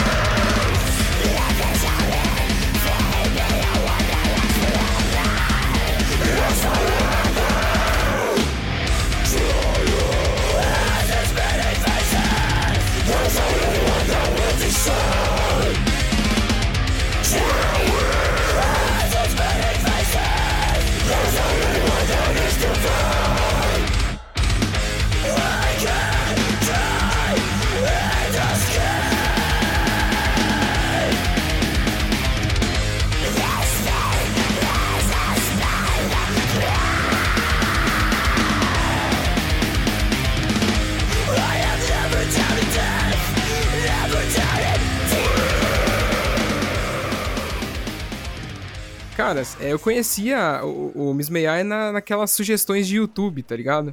Eu tava ouvindo o Devil Wears Prada na época, aí apareceu lá o, o Miss May com a música Masses of a Dying Breed.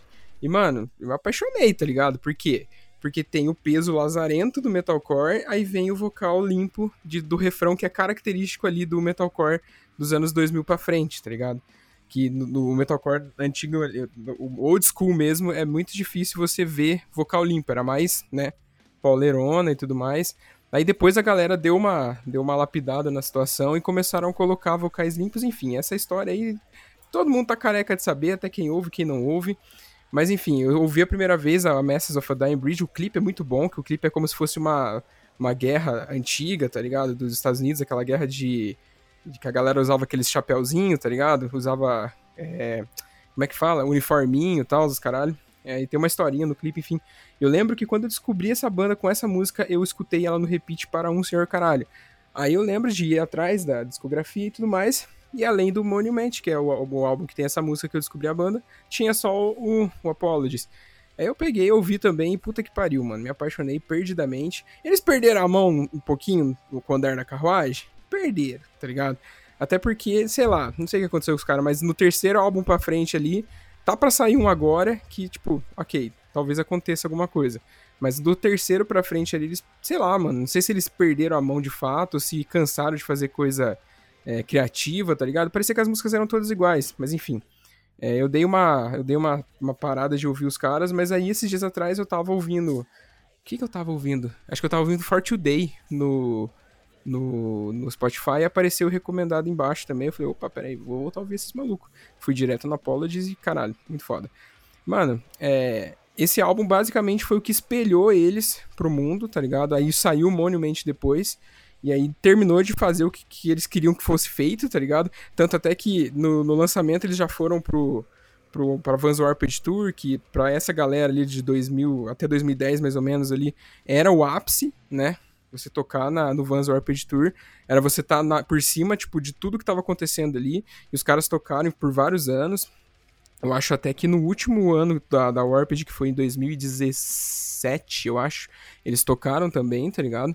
Então, tipo, é uma banda que a galera comprou o lance deles, saca? Então, eles estavam nos festivais, estavam, tipo, nessas, nessas turnês mundiais, etc. Já passaram pelo Brasil também, infelizmente não pude ver. Eles passaram junto com o Wesk Alexandria, na primeira vez que o Eskin passou por aqui, se eu não me engano. Que tristeza, hein?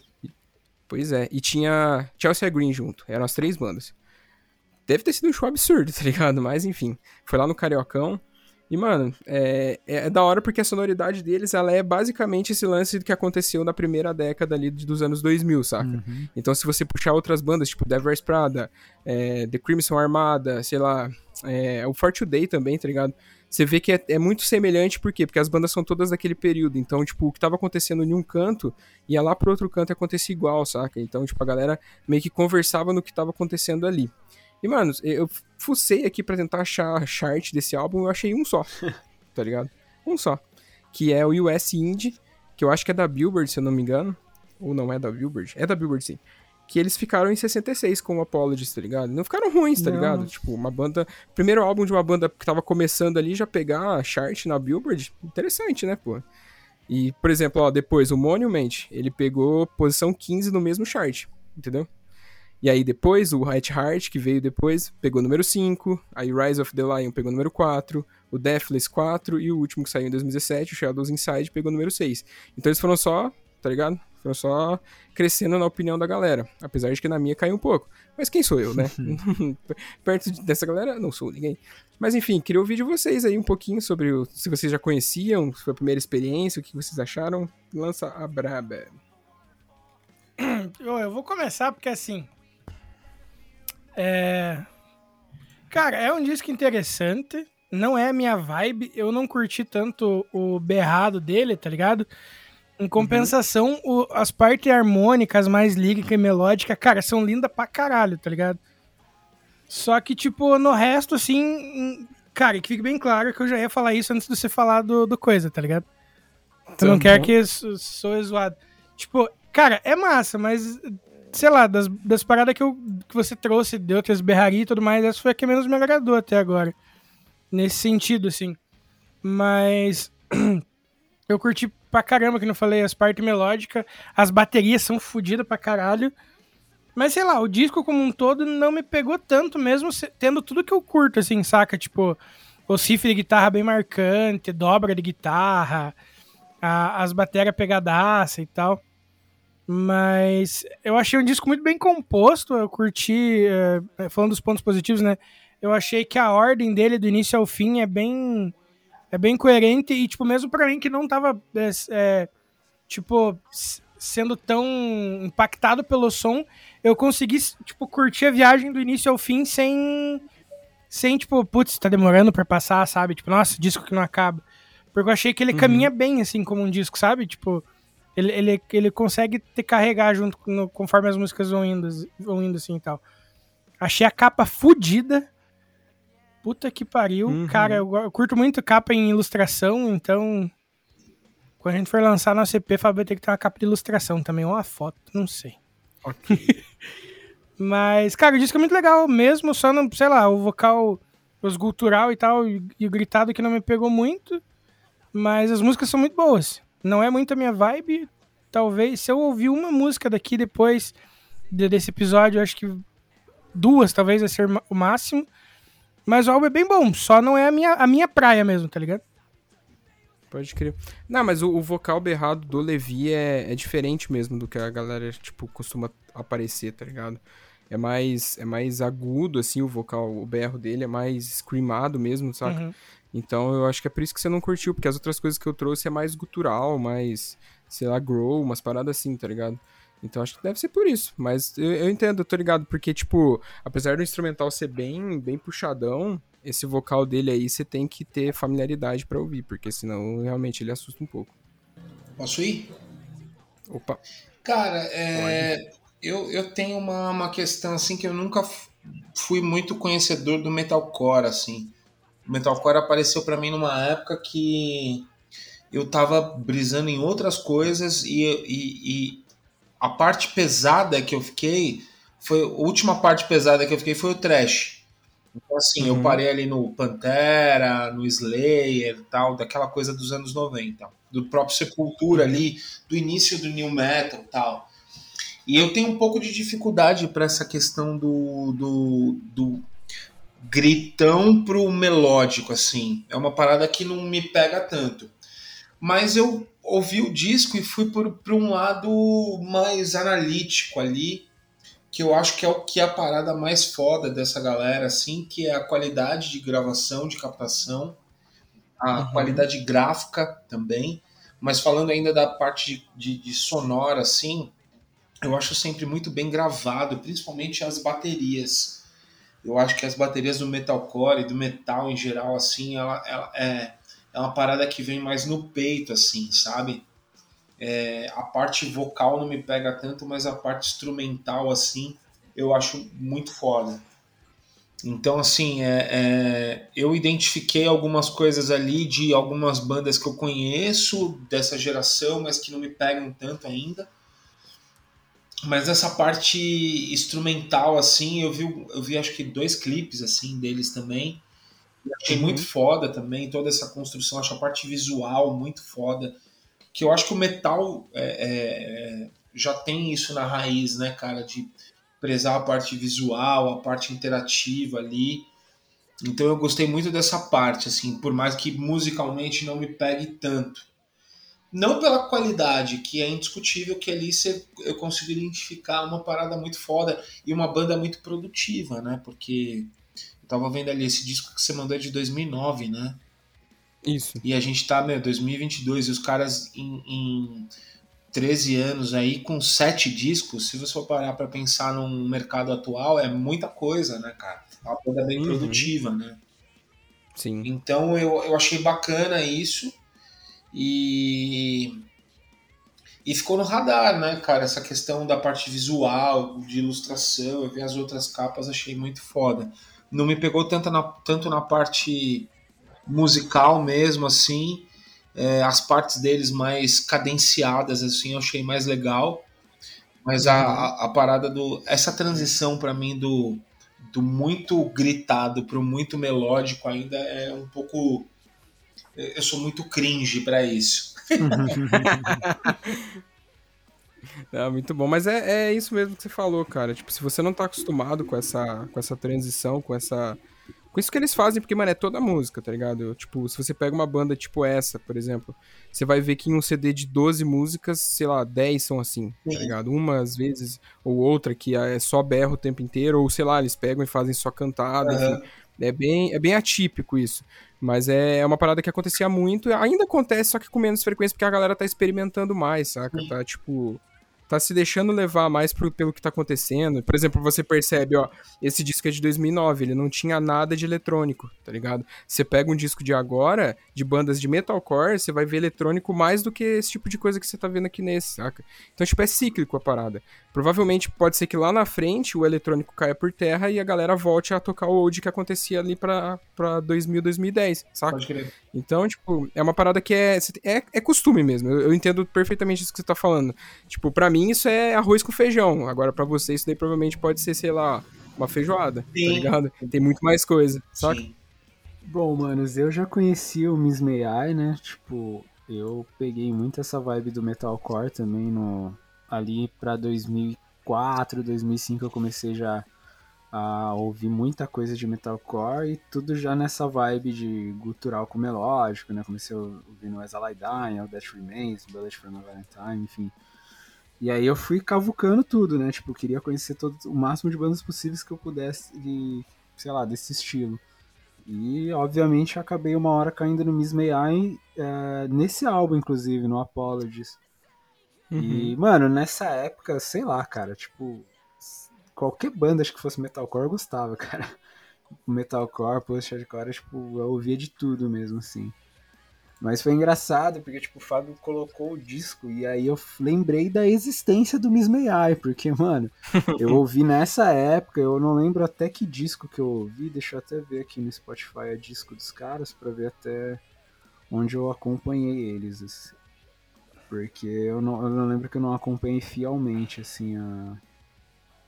Você deve ter parado no Night Heart. É, que é foi exatamente, eu, eu olhei aqui. Eu parei no White Heart de 2012, eu, eu acompanhei a banda até aí, que foi quando o metalcore começou a dar uma saturada pra mim, tipo, aí eu, tipo, eu comecei a, tipo, ah, mano, banda que é muito parecida com, a- com algumas coisas que eu já ouço, eu já comecei a perder a pira de ouvir, e fui ficando ma- mais nas bandas que eu, que eu, gos- que eu gostava mais, assim, são bandas que eu escuto até hoje, tipo, a Trail, essas que eu já citei, Kizut Engage e tal. E aí o Fábio Uhum. desenterrou esse disco. Eu falei, caraca, mano. É, Eu, eu acho engraçado que às vezes tem, uma, tem umas bandas assim de metalcore que eu, que eu tento lembrar do nada. Uns tempos atrás eu tava tentando. Eu lembrei do nome de uma música, que era, acho que era, era Terra Firme, e eu fiquei, sei lá, uns dois dias tentando lembrar de que banda que era, até eu lembrar que era do My Children, My Bride. Uhum. E mas aí você trouxe o Miss May e falei, caraca, né, mano? E fazia muito, muito tempo mesmo que eu não ouvi esse disco. E. Cara, ele é um disco bom, assim, de metalcore, principalmente pra, pra época dele, né? Mas é uma banda que hoje realmente eu não tenho mais uma conexão com o Miss May apesar de achar um disco da hora, assim, de metalcore, principalmente pra, pra época dele, ele é um disco muito bem feito. Mas acho que é um disco que não conversa mais com o que eu escuto hoje em dia, assim. E eu até concordo um pouco com o Vini, cara. Eu acho que o vocal, o gutural do, do mano aí é, é o que tira um pouco o brilho hoje também. Eu acho que a parte melódica é, mano, bagulho fino, assim, mas o, o gutural, assim, também me incomoda um pouco hoje em dia. Mas, mano, eu acho um descasso, assim, de metalcore e é legal que, tipo, é uma banda que tá na- nativa até hoje, né, cara? É uma banda que, tipo, foi se Uhum. reinventando e conseguiu se manter relevante aí dentro do metalcore, porque tem muita banda que acabou, tem banda que, tipo, tentou fazer umas coisas que não deu absolutamente nada certo. E, e eu fiquei até curioso pra ouvir esse trampo novo deles que tá por vir aí, cara. Me despertou a curiosidade de voltar a dar um check aí na banda. Cara, o- saiu um single só até agora. Acho que faz uns 15 dias que saiu aí, pra, um pouquinho pra mais. Tá, tipo, me chamou atenção, porque eu não vou falar que parece o que era antes, tá ligado? Mas, tipo, parece que eles estão começando a colocar o pé no chão de novo. Ah, legal. É interessante. E tanto até que o single dele, cara, é, chama Unconquered, o nome da música. A capa não tem nada a ver com nada do que é antes, tá ligado? Tipo, que é ou o leão, ou a caveira, ou o menininho, tá ligado? Que é, tipo, sempre um, um elemento chave na capa, tá ligado? Nesse, sei lá, pelo menos não saiu nada até agora, por isso aqui pode ser a capa do single só, saca? Tipo, não é não necessariamente a capa do álbum, mas eu tô, tô ansioso porque pode aparecer aí, porque essa música realmente me chamou a atenção. E fazia bastante tempo que não- uma música deles não me chamava atenção, igual eu comentei na minha fala, tá ligado? Mas, enfim. É isso. Agora eu quero saber, então, rapaziadinha, o que, vocês separaram de música aí? Qual que foi a que mais chamou a atenção de vocês? Eu separei Porcelain Wings.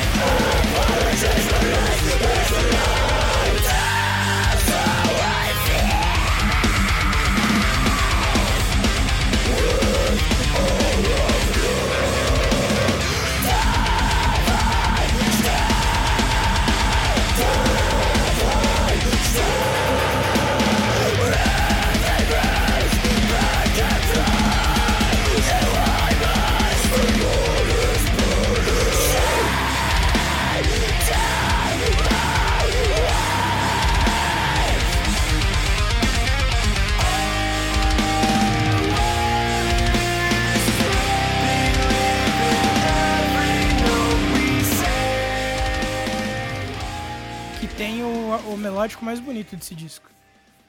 Boa. Cara, eu separei a, a faixa título, Apologies Are For The Weak, que eu acho fudidaça.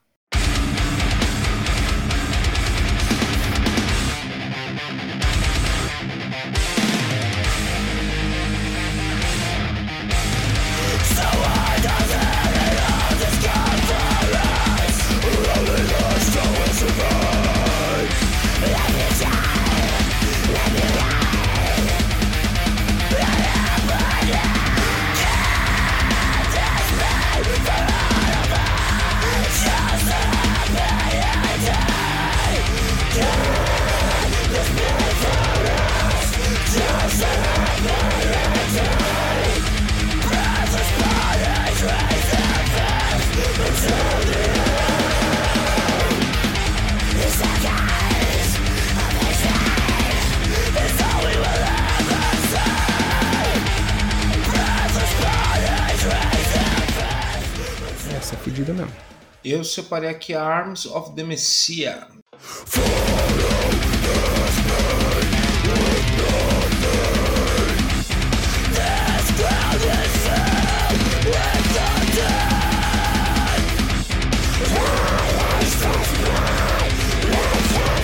Que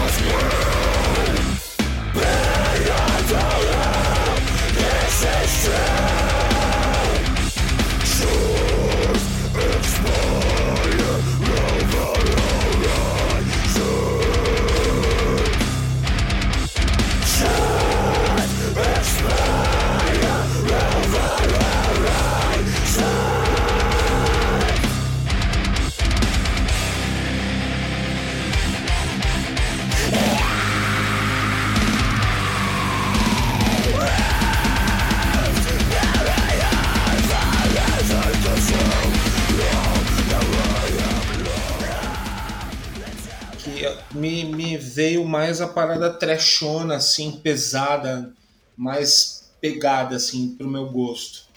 Boa.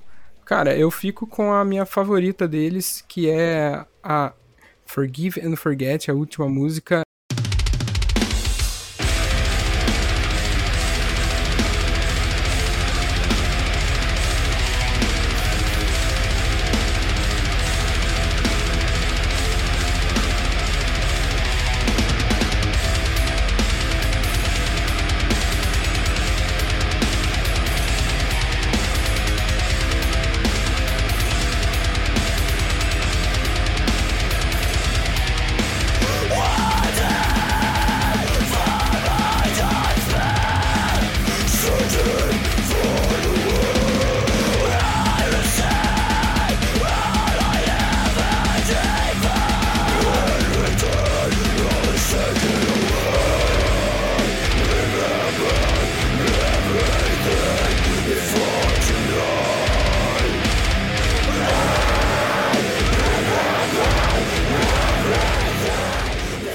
Separei Architect também, mas a Forgive and Forget tem um pedal duplo ali que, meu Deus do céu, é fora de série. E o triste é que o Gerald não toca ele inteiro ao vivo, né? Mas enfim, isso aí é estúdio, né, rapaziada? A gente sabe como é que as coisas são.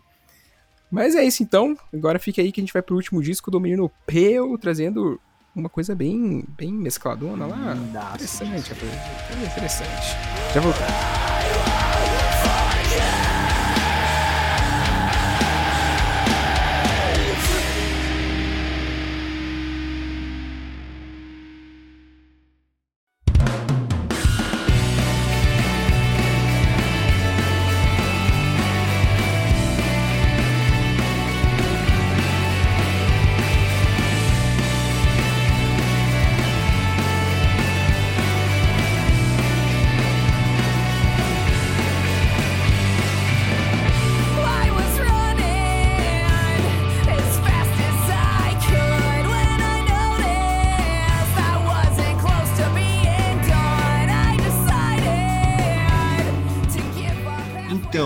Trouxe, cara, o disco, o primeiro disco da minha banda do coração, né? Que é o For Us to Freedom do Sublime. All of the DJs surely have taken a lesson. Start talking trash and I'll come with my Smith and Wesson.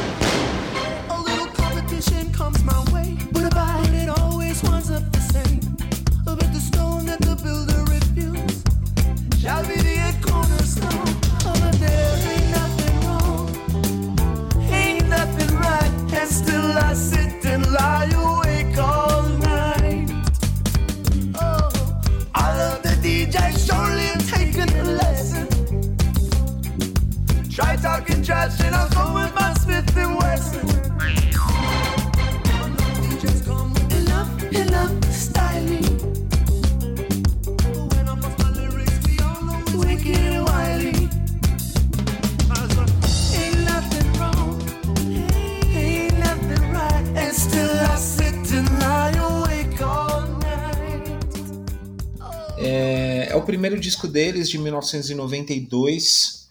É, é legal falar de- é, da data, do, do ano desse disco, porque para mim é um disco que eu ouço até hoje.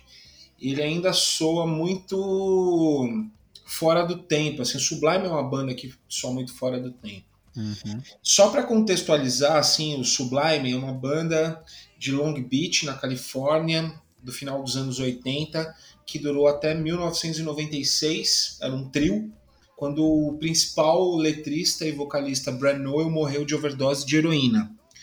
Em 2010, a banda voltou, é, os dois remanescentes, né, o baixista Eric Wilson e o Budgard Batera, voltaram com o Romy Ramirez, que é um moleque, moleque literalmente, porque quando o Brad morreu ele era criança, voltaram com um projeto meio tributo, que era o Sublime with Home, né? E fizeram um show aqui no SWU, que foi muito foda em 2010, assim, enquanto a banda ainda foi. Era um tributo. E logo depois disso, o Budgard saiu da banda, a banda acabou é, continuando como Sublime with Home, que é uma coisa muito diferente do que era o Sublime, já que só tá o Eric Wilson, que é o baixista, e o principal compositor da banda é o, é o Ramirez, né? Então é, é- o Sublime with Home é uma é, é, é uma é uma banda legal tal, mas é, é- não é o Sublime, né, cara? Hoje em dia ela já tem uma outra um outro caminho ali, muito próximo do que era o Sublime, mas assim, quando num trio que são só né, três caras ali e o principal cara que escreve e toca é, morre, você tem um pouco de né, da perca dessa, dessa essência, né? E numa banda como Sublime isso é muito marcante, cara, que era uma banda ali que né, denominou ali muita muita mudança ali, uma, uma mesclagem de sons ali, né, cara? O Sublime tinha o lance do punk, do reggae e do hip hop ali muito presente, misturado com psicodelia, misturado com outras coisas ali, mas que era um caldeirão ali de três caras ali que iam fazendo. E esse primeiro disco, cara, ele tem uma, uma coisa muito doida, assim, que é, é, um caldeirão de ritmo e de influências. Se você pega o disco, ele tem vários é, covers e, na verdade, assim, montagens. Que eu até falei ali do disco do Charlie Brown, que tem o Chorão tinha muito disso, né? De repetir frases da, de uma música em outra tal. E que o Brad Noel também tinha muito disso. Ele pegava muitas frases ali e ele fazia samples eh, orgânicos, digamos assim. De pegar uma música ali, pegar o Bad Religion, pegar uma música do Bad Religion, tocar um pedaço dela e emendar com uma outra coisa que eles tinham montado, ou pegar Toots and the Maytals 5446 e tocar um pedaço e emendar com uma outra coisa. Então ele tinha essa apropriação de, de, de mesclar ali ritmos e tal, e, e não ser propriamente um cover, né? Ser uma versão. Você pega o próprio disco icônico ali, o, o Sublime ali, de 96, que já é o disco depois que ele morreu, alguns meses antes do disco ser lançado, tem Jailhouse, que é uma música que é do Bob Marley, e que ele fez uma releitura que ele emendou ali, pegou pedaços da música. Então ele tinha muito dessa, dessa desse freestyle, né, cara, que eu acho muito foda do Sublime. E que o Sublime, é, para mim, é, eu já curtia o rock, já era roqueiro e gostava de reggae ali nos anos 90, para mim eram coisas que não necessariamente caminhavam juntas ali, até pela, pelo que eu ouvia na época. E o Sublime, um, quase na mesma época que o Charlie Brown até, que estourou esse disco ali em 96, 97, veio com essa, com essa fusão da parada do rock com reggae, com hip hop, que era o que eu vivia ali andando de skate, né, cara? E paralelo a isso, eu tava começando a ouvir ali bandas do, do punk rock ali, que eram bandas ali que caminhavam junto com o Sublime, mas eu não sabia, porque a gente não tinha internet na época, mas que era o, o, o Pennywise, o NoFX, No Use, que eles faziam o Tour ali junto. Eu não tinha muito essa noção que uma banda que tinha reggae, que nem o Sublime, que tinha mais essa linha, tocasse com uma banda como o Pennywise, por exemplo, que era hardcore ali pegado, sabe?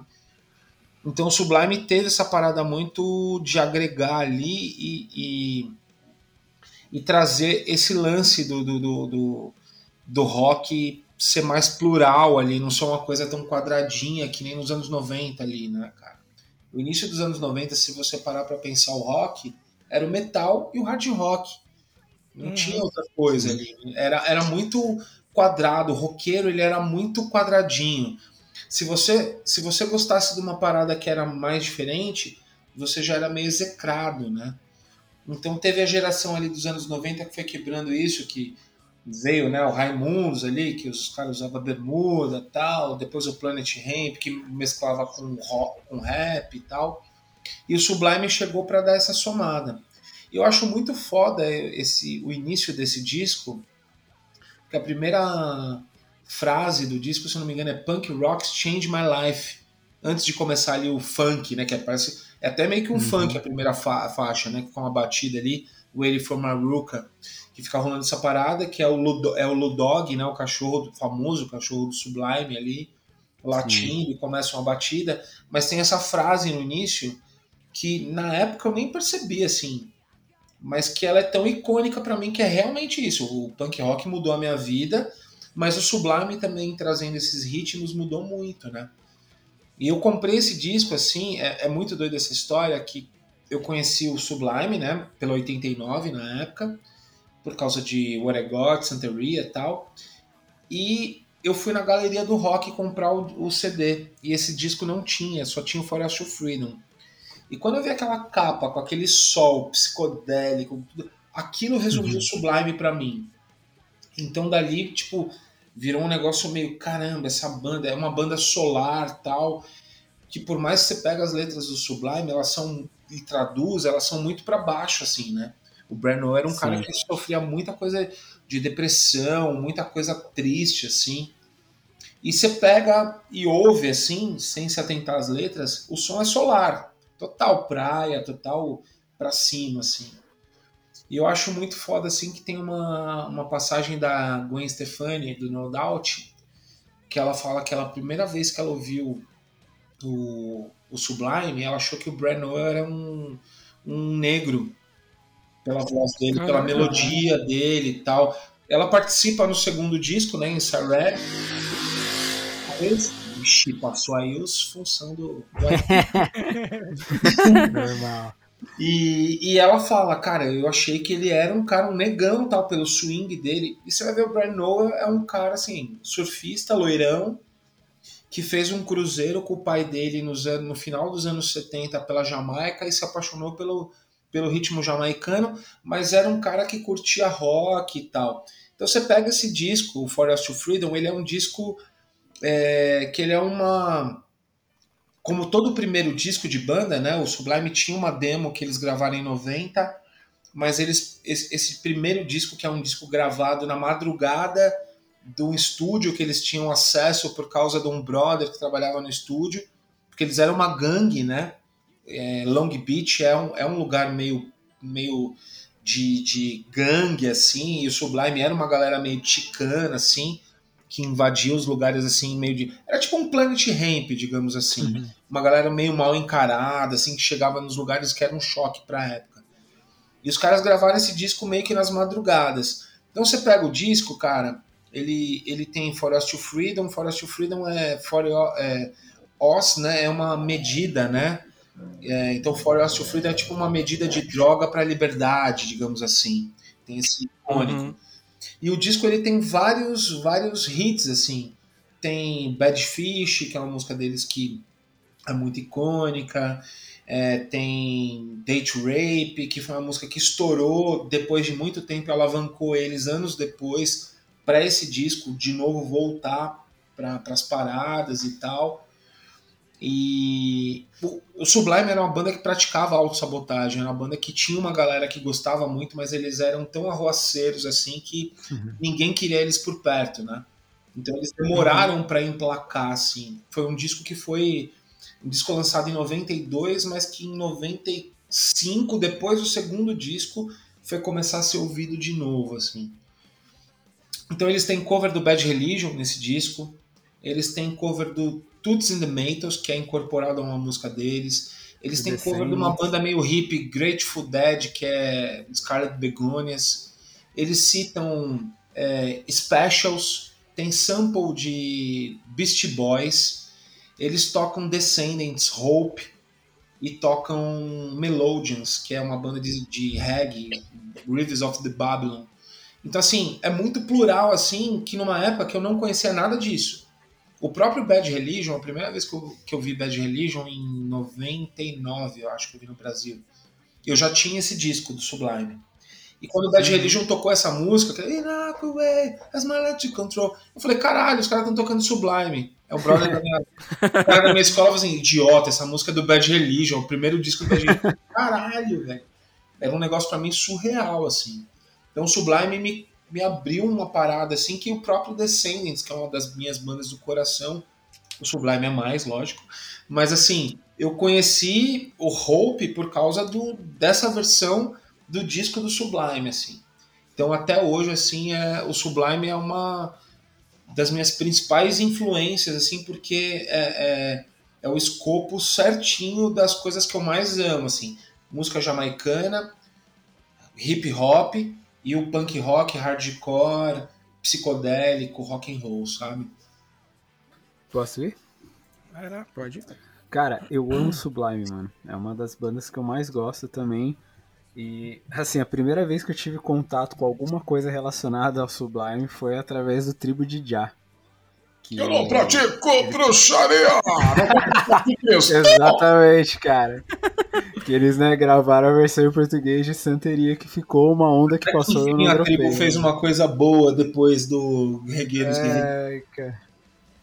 É, então, que foi numa época que eu comecei a ouvir muito reggae, muito reggae mesmo, e muito reggae nacional. Eu demorei um pouco pra chegar no reggae internacional. E aí foi quando eu descobri que, que era uma versão de uma música do Sublime e eu fui ouvir a Santeria mesmo, né? E, eu- e aí eu fiquei, mano, apaixonado, assim, pela sonoridade Sublime. E fui ouvir o disco auto-intitulado, né? Que é o que vem depois desse, que é o disco póstumo e tal. E também é recheado de hits. E eu achei muito louco dessa proposta do Sublime, né? De ser uma banda de é reggae, é ska, é punk, é hardcore.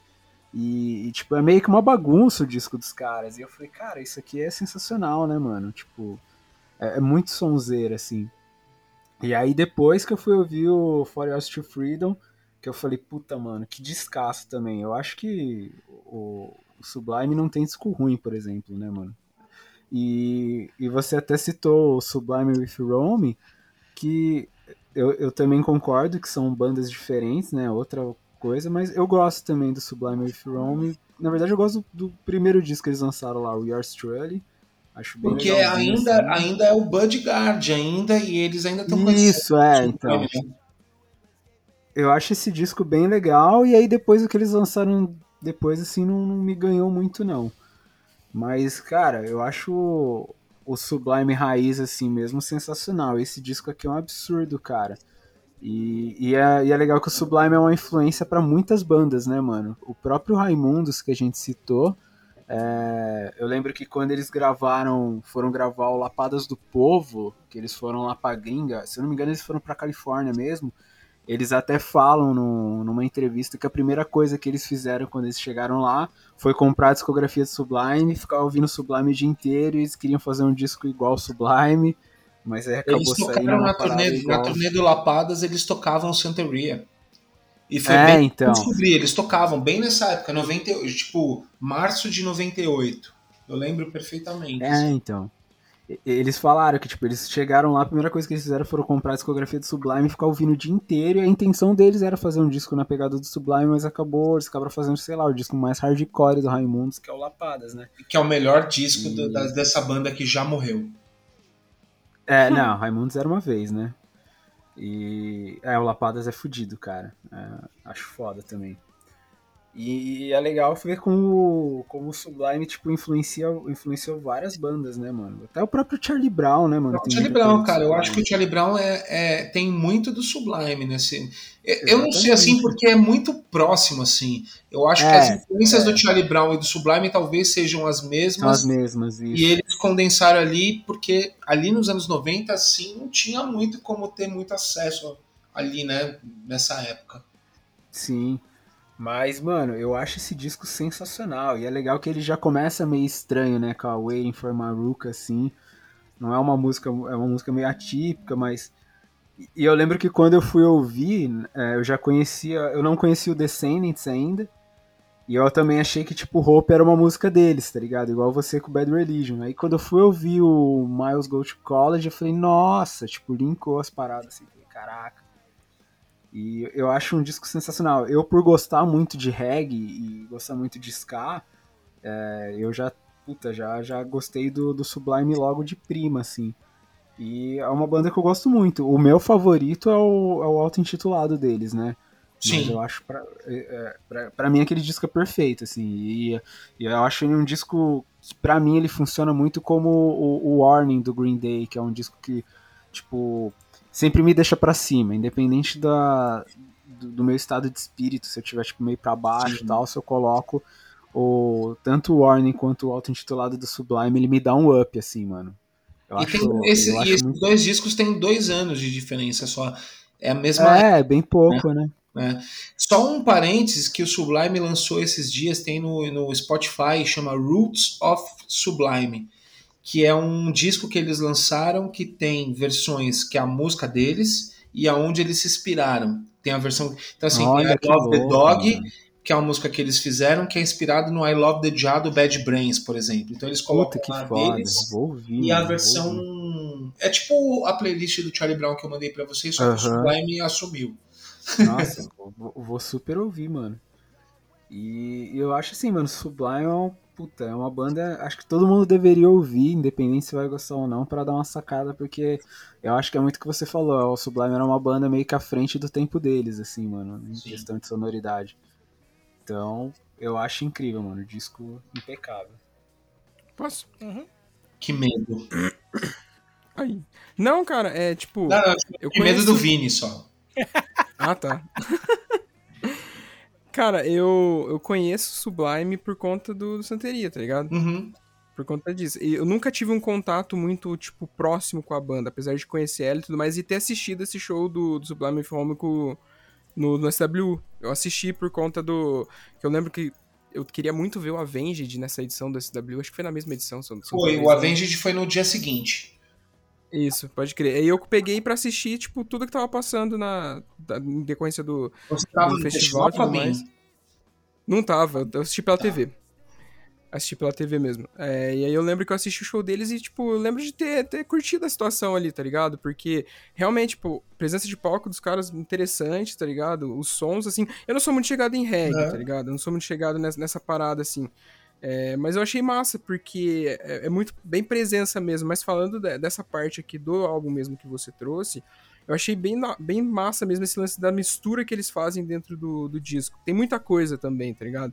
Tanto até que teve algumas linhas ali que eu até que identifiquei meio que como grunge. Eu não sei se eu tava viajando, se eu tava trampando, escutando errado. Não sei o que tava acontecendo tem. comigo. Tem, né? Ah, tá. Então beleza. Então não tava viajando.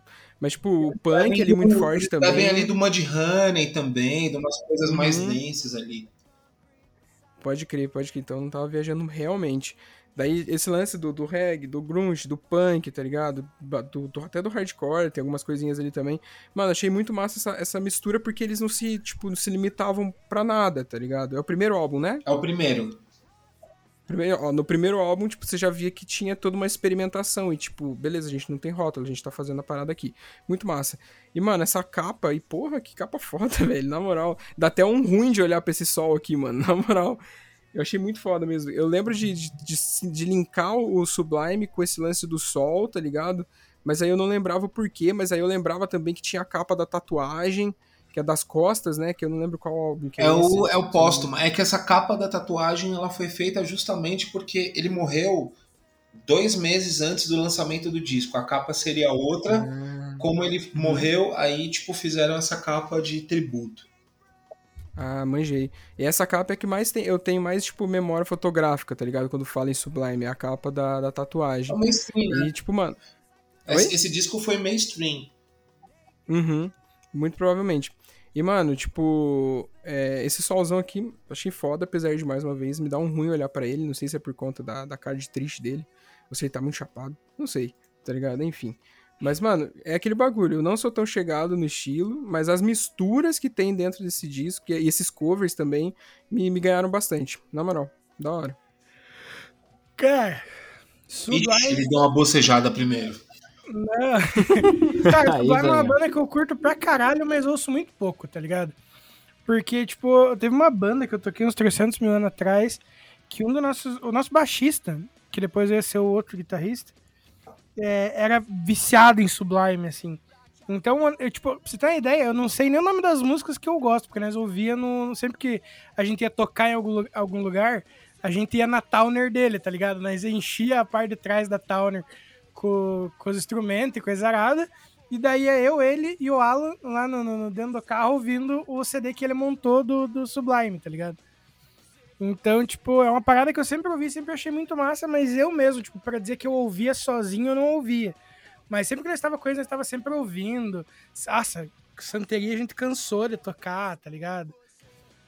E é uma banda que eu acho muito boa. E eu, depois de ouvir esse disco inteiro, eu acho que eu tenho que dar um trato melhor na, na- na discografia deles. Porque, como eu disse, é uma banda que eu já curto, é um estilo que eu acho massa. E é uma banda que, tipo, eu dei pouca atenção mesmo sendo uma das bandas que eu gosto pra caramba, assim, sabe? Porque me remete às memórias boas dessa banda que era uma merda, que saímos brigado com quase todo mundo. Mas a, a parte boa dela tá diretamente ligada a Sublime pra mim, assim, tá ligado? Pô, que legal. É, mano, é muito massa, assim, tipo. E tem muita música que nem vocês falaram dos covers, bicho, eu não. Eu não pra mim é tipo, beleza, tudo música de Sublime, irmão. Tá ligado? Especialmente as que eu conheci pelo Sublime. Ah, mas é do, do, do, do coisa lá. Milo Ghost. Azar, foda-se, caguei!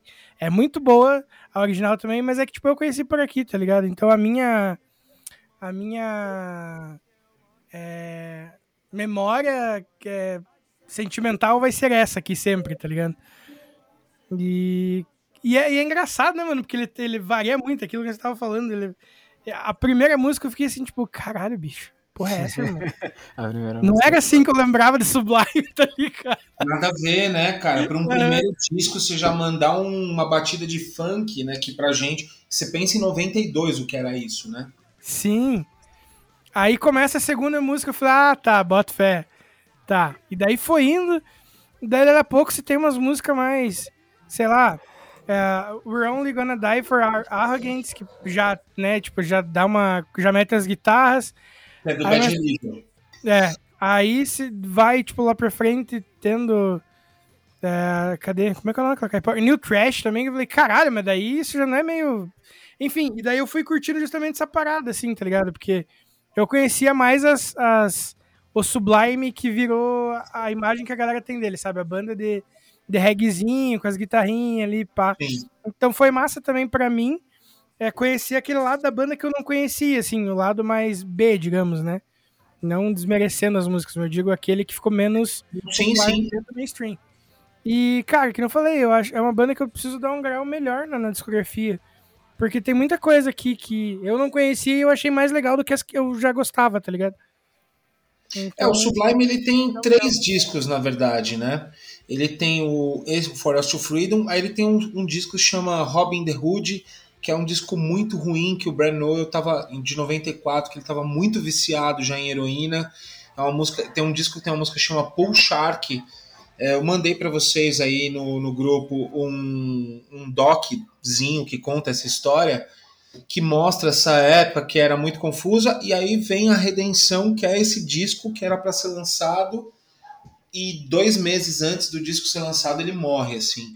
Então a discografia ela, ela é muito enxuta, mas eu acho o foda do Sublime é isso, que são três discos lançados em seis anos, mas para mim, por exemplo, é uma parada que não desempregna, assim, sabe? É, eu não canso de ouvir, é uma parada que me, me influencia até hoje. A história do cara é muito foda. É, eu, eu costumo dizer que eu tenho dois grandes ídolos, assim, que é o Bob Marley e o Brad Noel, que são dois caras, assim, como músicos e, e pessoas, assim. E o Brad Noel é por isso, que ele tinha um feeling muito musical, assim, né, cara? E ele não entrou pra galeria do Kurt Cobain e todo mundo, assim, porque ele tinha feito 28 anos fazia três meses. Ele, não, ele tinha acabado de fazer 28 anos. Nossa. Porque ele era pra estar nessa galeria do Jimi Hendrix, do Jim Morrison, Clube dos 27, né? como um gênio, cara, porque ele era um cara que ele. Ele, ele era o, o, o, o Sublime era um, tri- um trio ali que ele era o cara que ele conduzia, ele tinha uma química muito forte ali em volta, né? Enfim, sei que eu gosto, gostei pra caramba do disco, que não eu falei, porque é massa sair da- daquelas mesmices, daquelas mesmices que eu conhecia, tá ligado? Que as meio que as poucas que eu ouvia e, sei lá, curti pra caramba o disco. Tô honrado, viu? Vamos de som? Vamos. Boa. Bora. Mano, eu vou. Eu vou de, de singlezão, vou de óbvio aqui, mas eu vou de Bad Fish.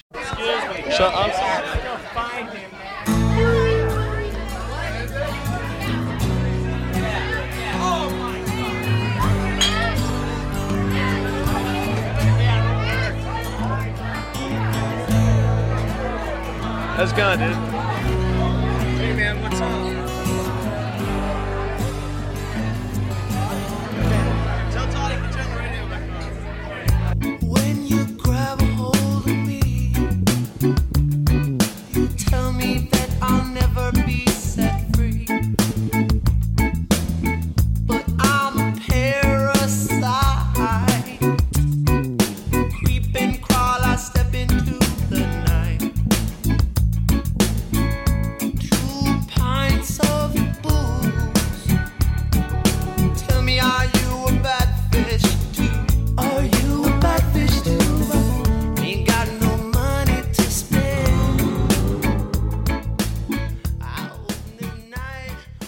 Uma música que eu amo demais, cara, nesse disco aí. Eu acho.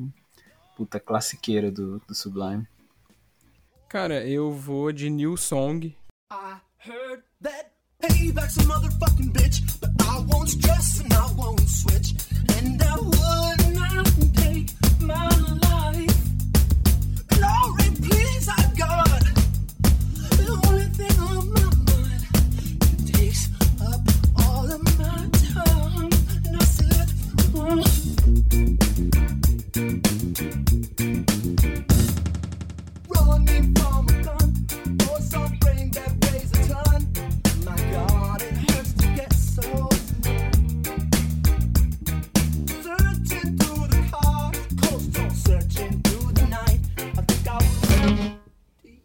but I refuse to fuss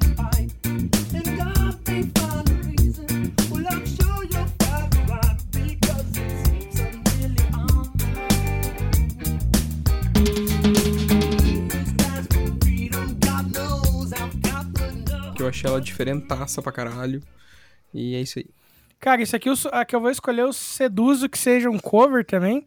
Não sei, porque talvez não tenha prestado atenção na hora que o, o Peu podia estar falando sobre isso, mas eu vou com a música 5446, That's My Number, slash Ball and Chain.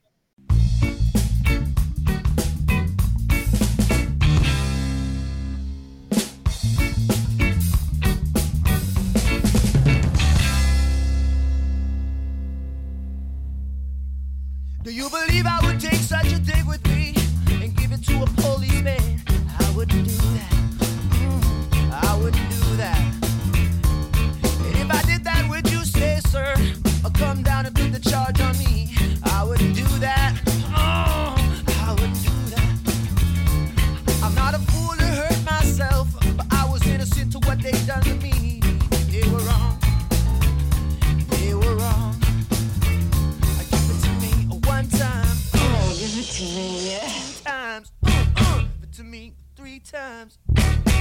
To me four times.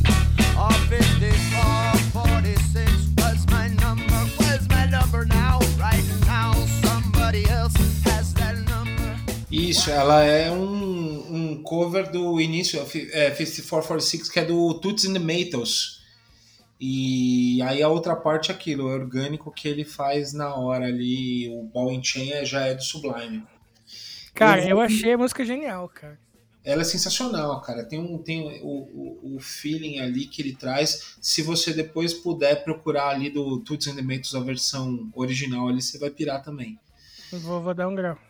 Eu vou de For Us to Freedom.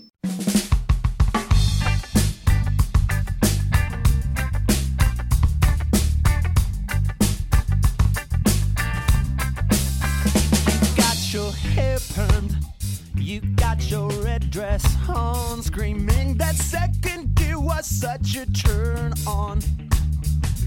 And the fog forming on my window tells me that the morning's here and you'll be gone before too long. Who taught you those new tricks? Damn, I shouldn't start that talk. But life is one big question when you're staring at the clock. And the answer's always waiting at the liquor store. 40 ounces to freedom, so I take that walk. And I know that. I'm not going back. Oh, é a, que é a, é a do disco, né? O nome do disco é uma, é uma música que eu acho muito foda. É, tem um cover dela de uma banda chamada Ballyhoo, não sei se vocês, vocês conhecem, que é uma banda que Uhum. discípulo de Sublime, assim. O Ballyhoo, na verdade, ele é um Sublime com Green Day, eu Nossa, acho. que lindo, cara. Ele tem muito essa pegada assim do punk rockzinho dos anos 90 com o Sublime, porque é um reggae rock, mas tem uma pegada um pouco mais punk rock. Ballyhoo. E eles têm uma tem um, um disco, tem dois discos de, de cover do, de tributo do Sublime e, o, e tem um disco que é menos conhecido, que é o que tem o No Use tocando Bad Fish e tem o Ballyhoo tocando For to Freedom, que também ficou linda assim a versão. Eu acho muito foda. Muito bom. Então é isso, rapaziadinha. Tá chegando ao fim mais um Super Clube do Disco. Mais uma oportunidade de você conhecer ou relembrar discos com essas indicações maluquíssimas que nós trouxemos pra você nessa edição.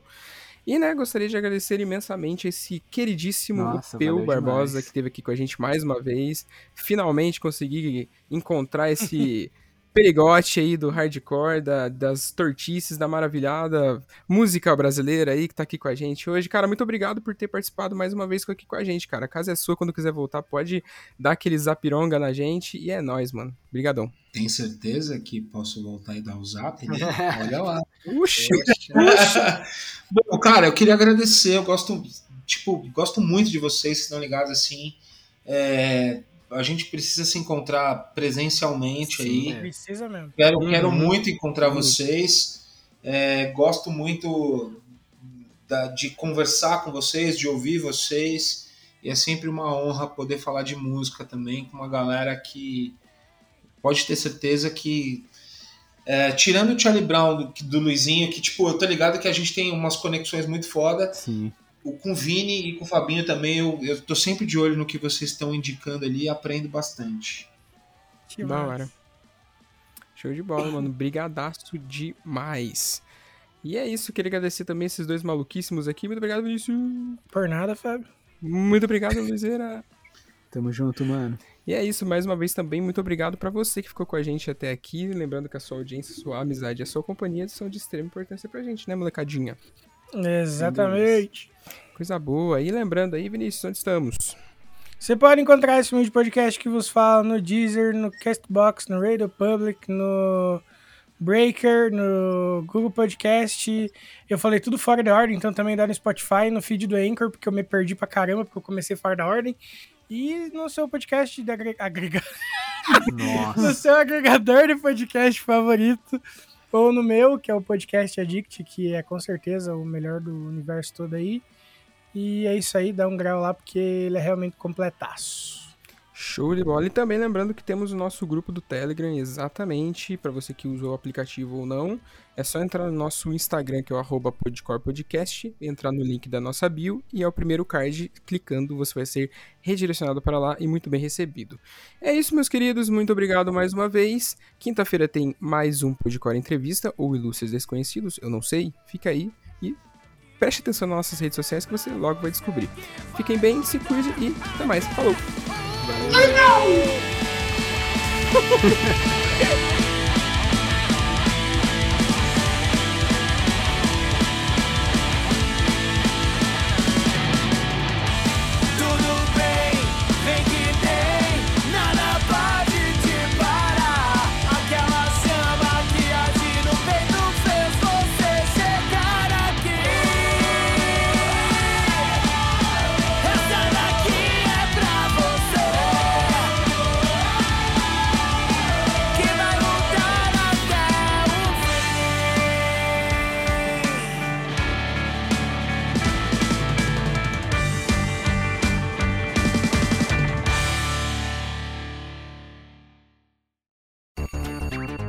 E antes de terminar aqui, lembrem que se você tá afim de conhecer uma marca foda que apoia e vive o underground, é só colar no Insta e jogar na busca Use Refuse ou pular pro site www.userefuse.com.br e também conhecer uma loja zica de acessórios do mundo do rock e do mundo geek. Cola lá no arroba Armazém do Rock que é sucesso demais. Perde tempo não, falou! É, Fabinho, Fabinho agora, é, agora vi aqui, Fabinho virou estrela. Ah, se fuder esse É, o, Fa- o Fabinho já foi organizar a Copa antes dela acontecer, né? Tava lá fazendo os trâmites, né, cara? O Brasil já é campeão, só deixa eu avisar Não, meu querido, Argentina. Ah, teu cu. Fica peu. Fica o peu. Não grava mais esse episódio. Ah, tomar no cu uma bola da Argentina aqui não, irmão. Vai se catar.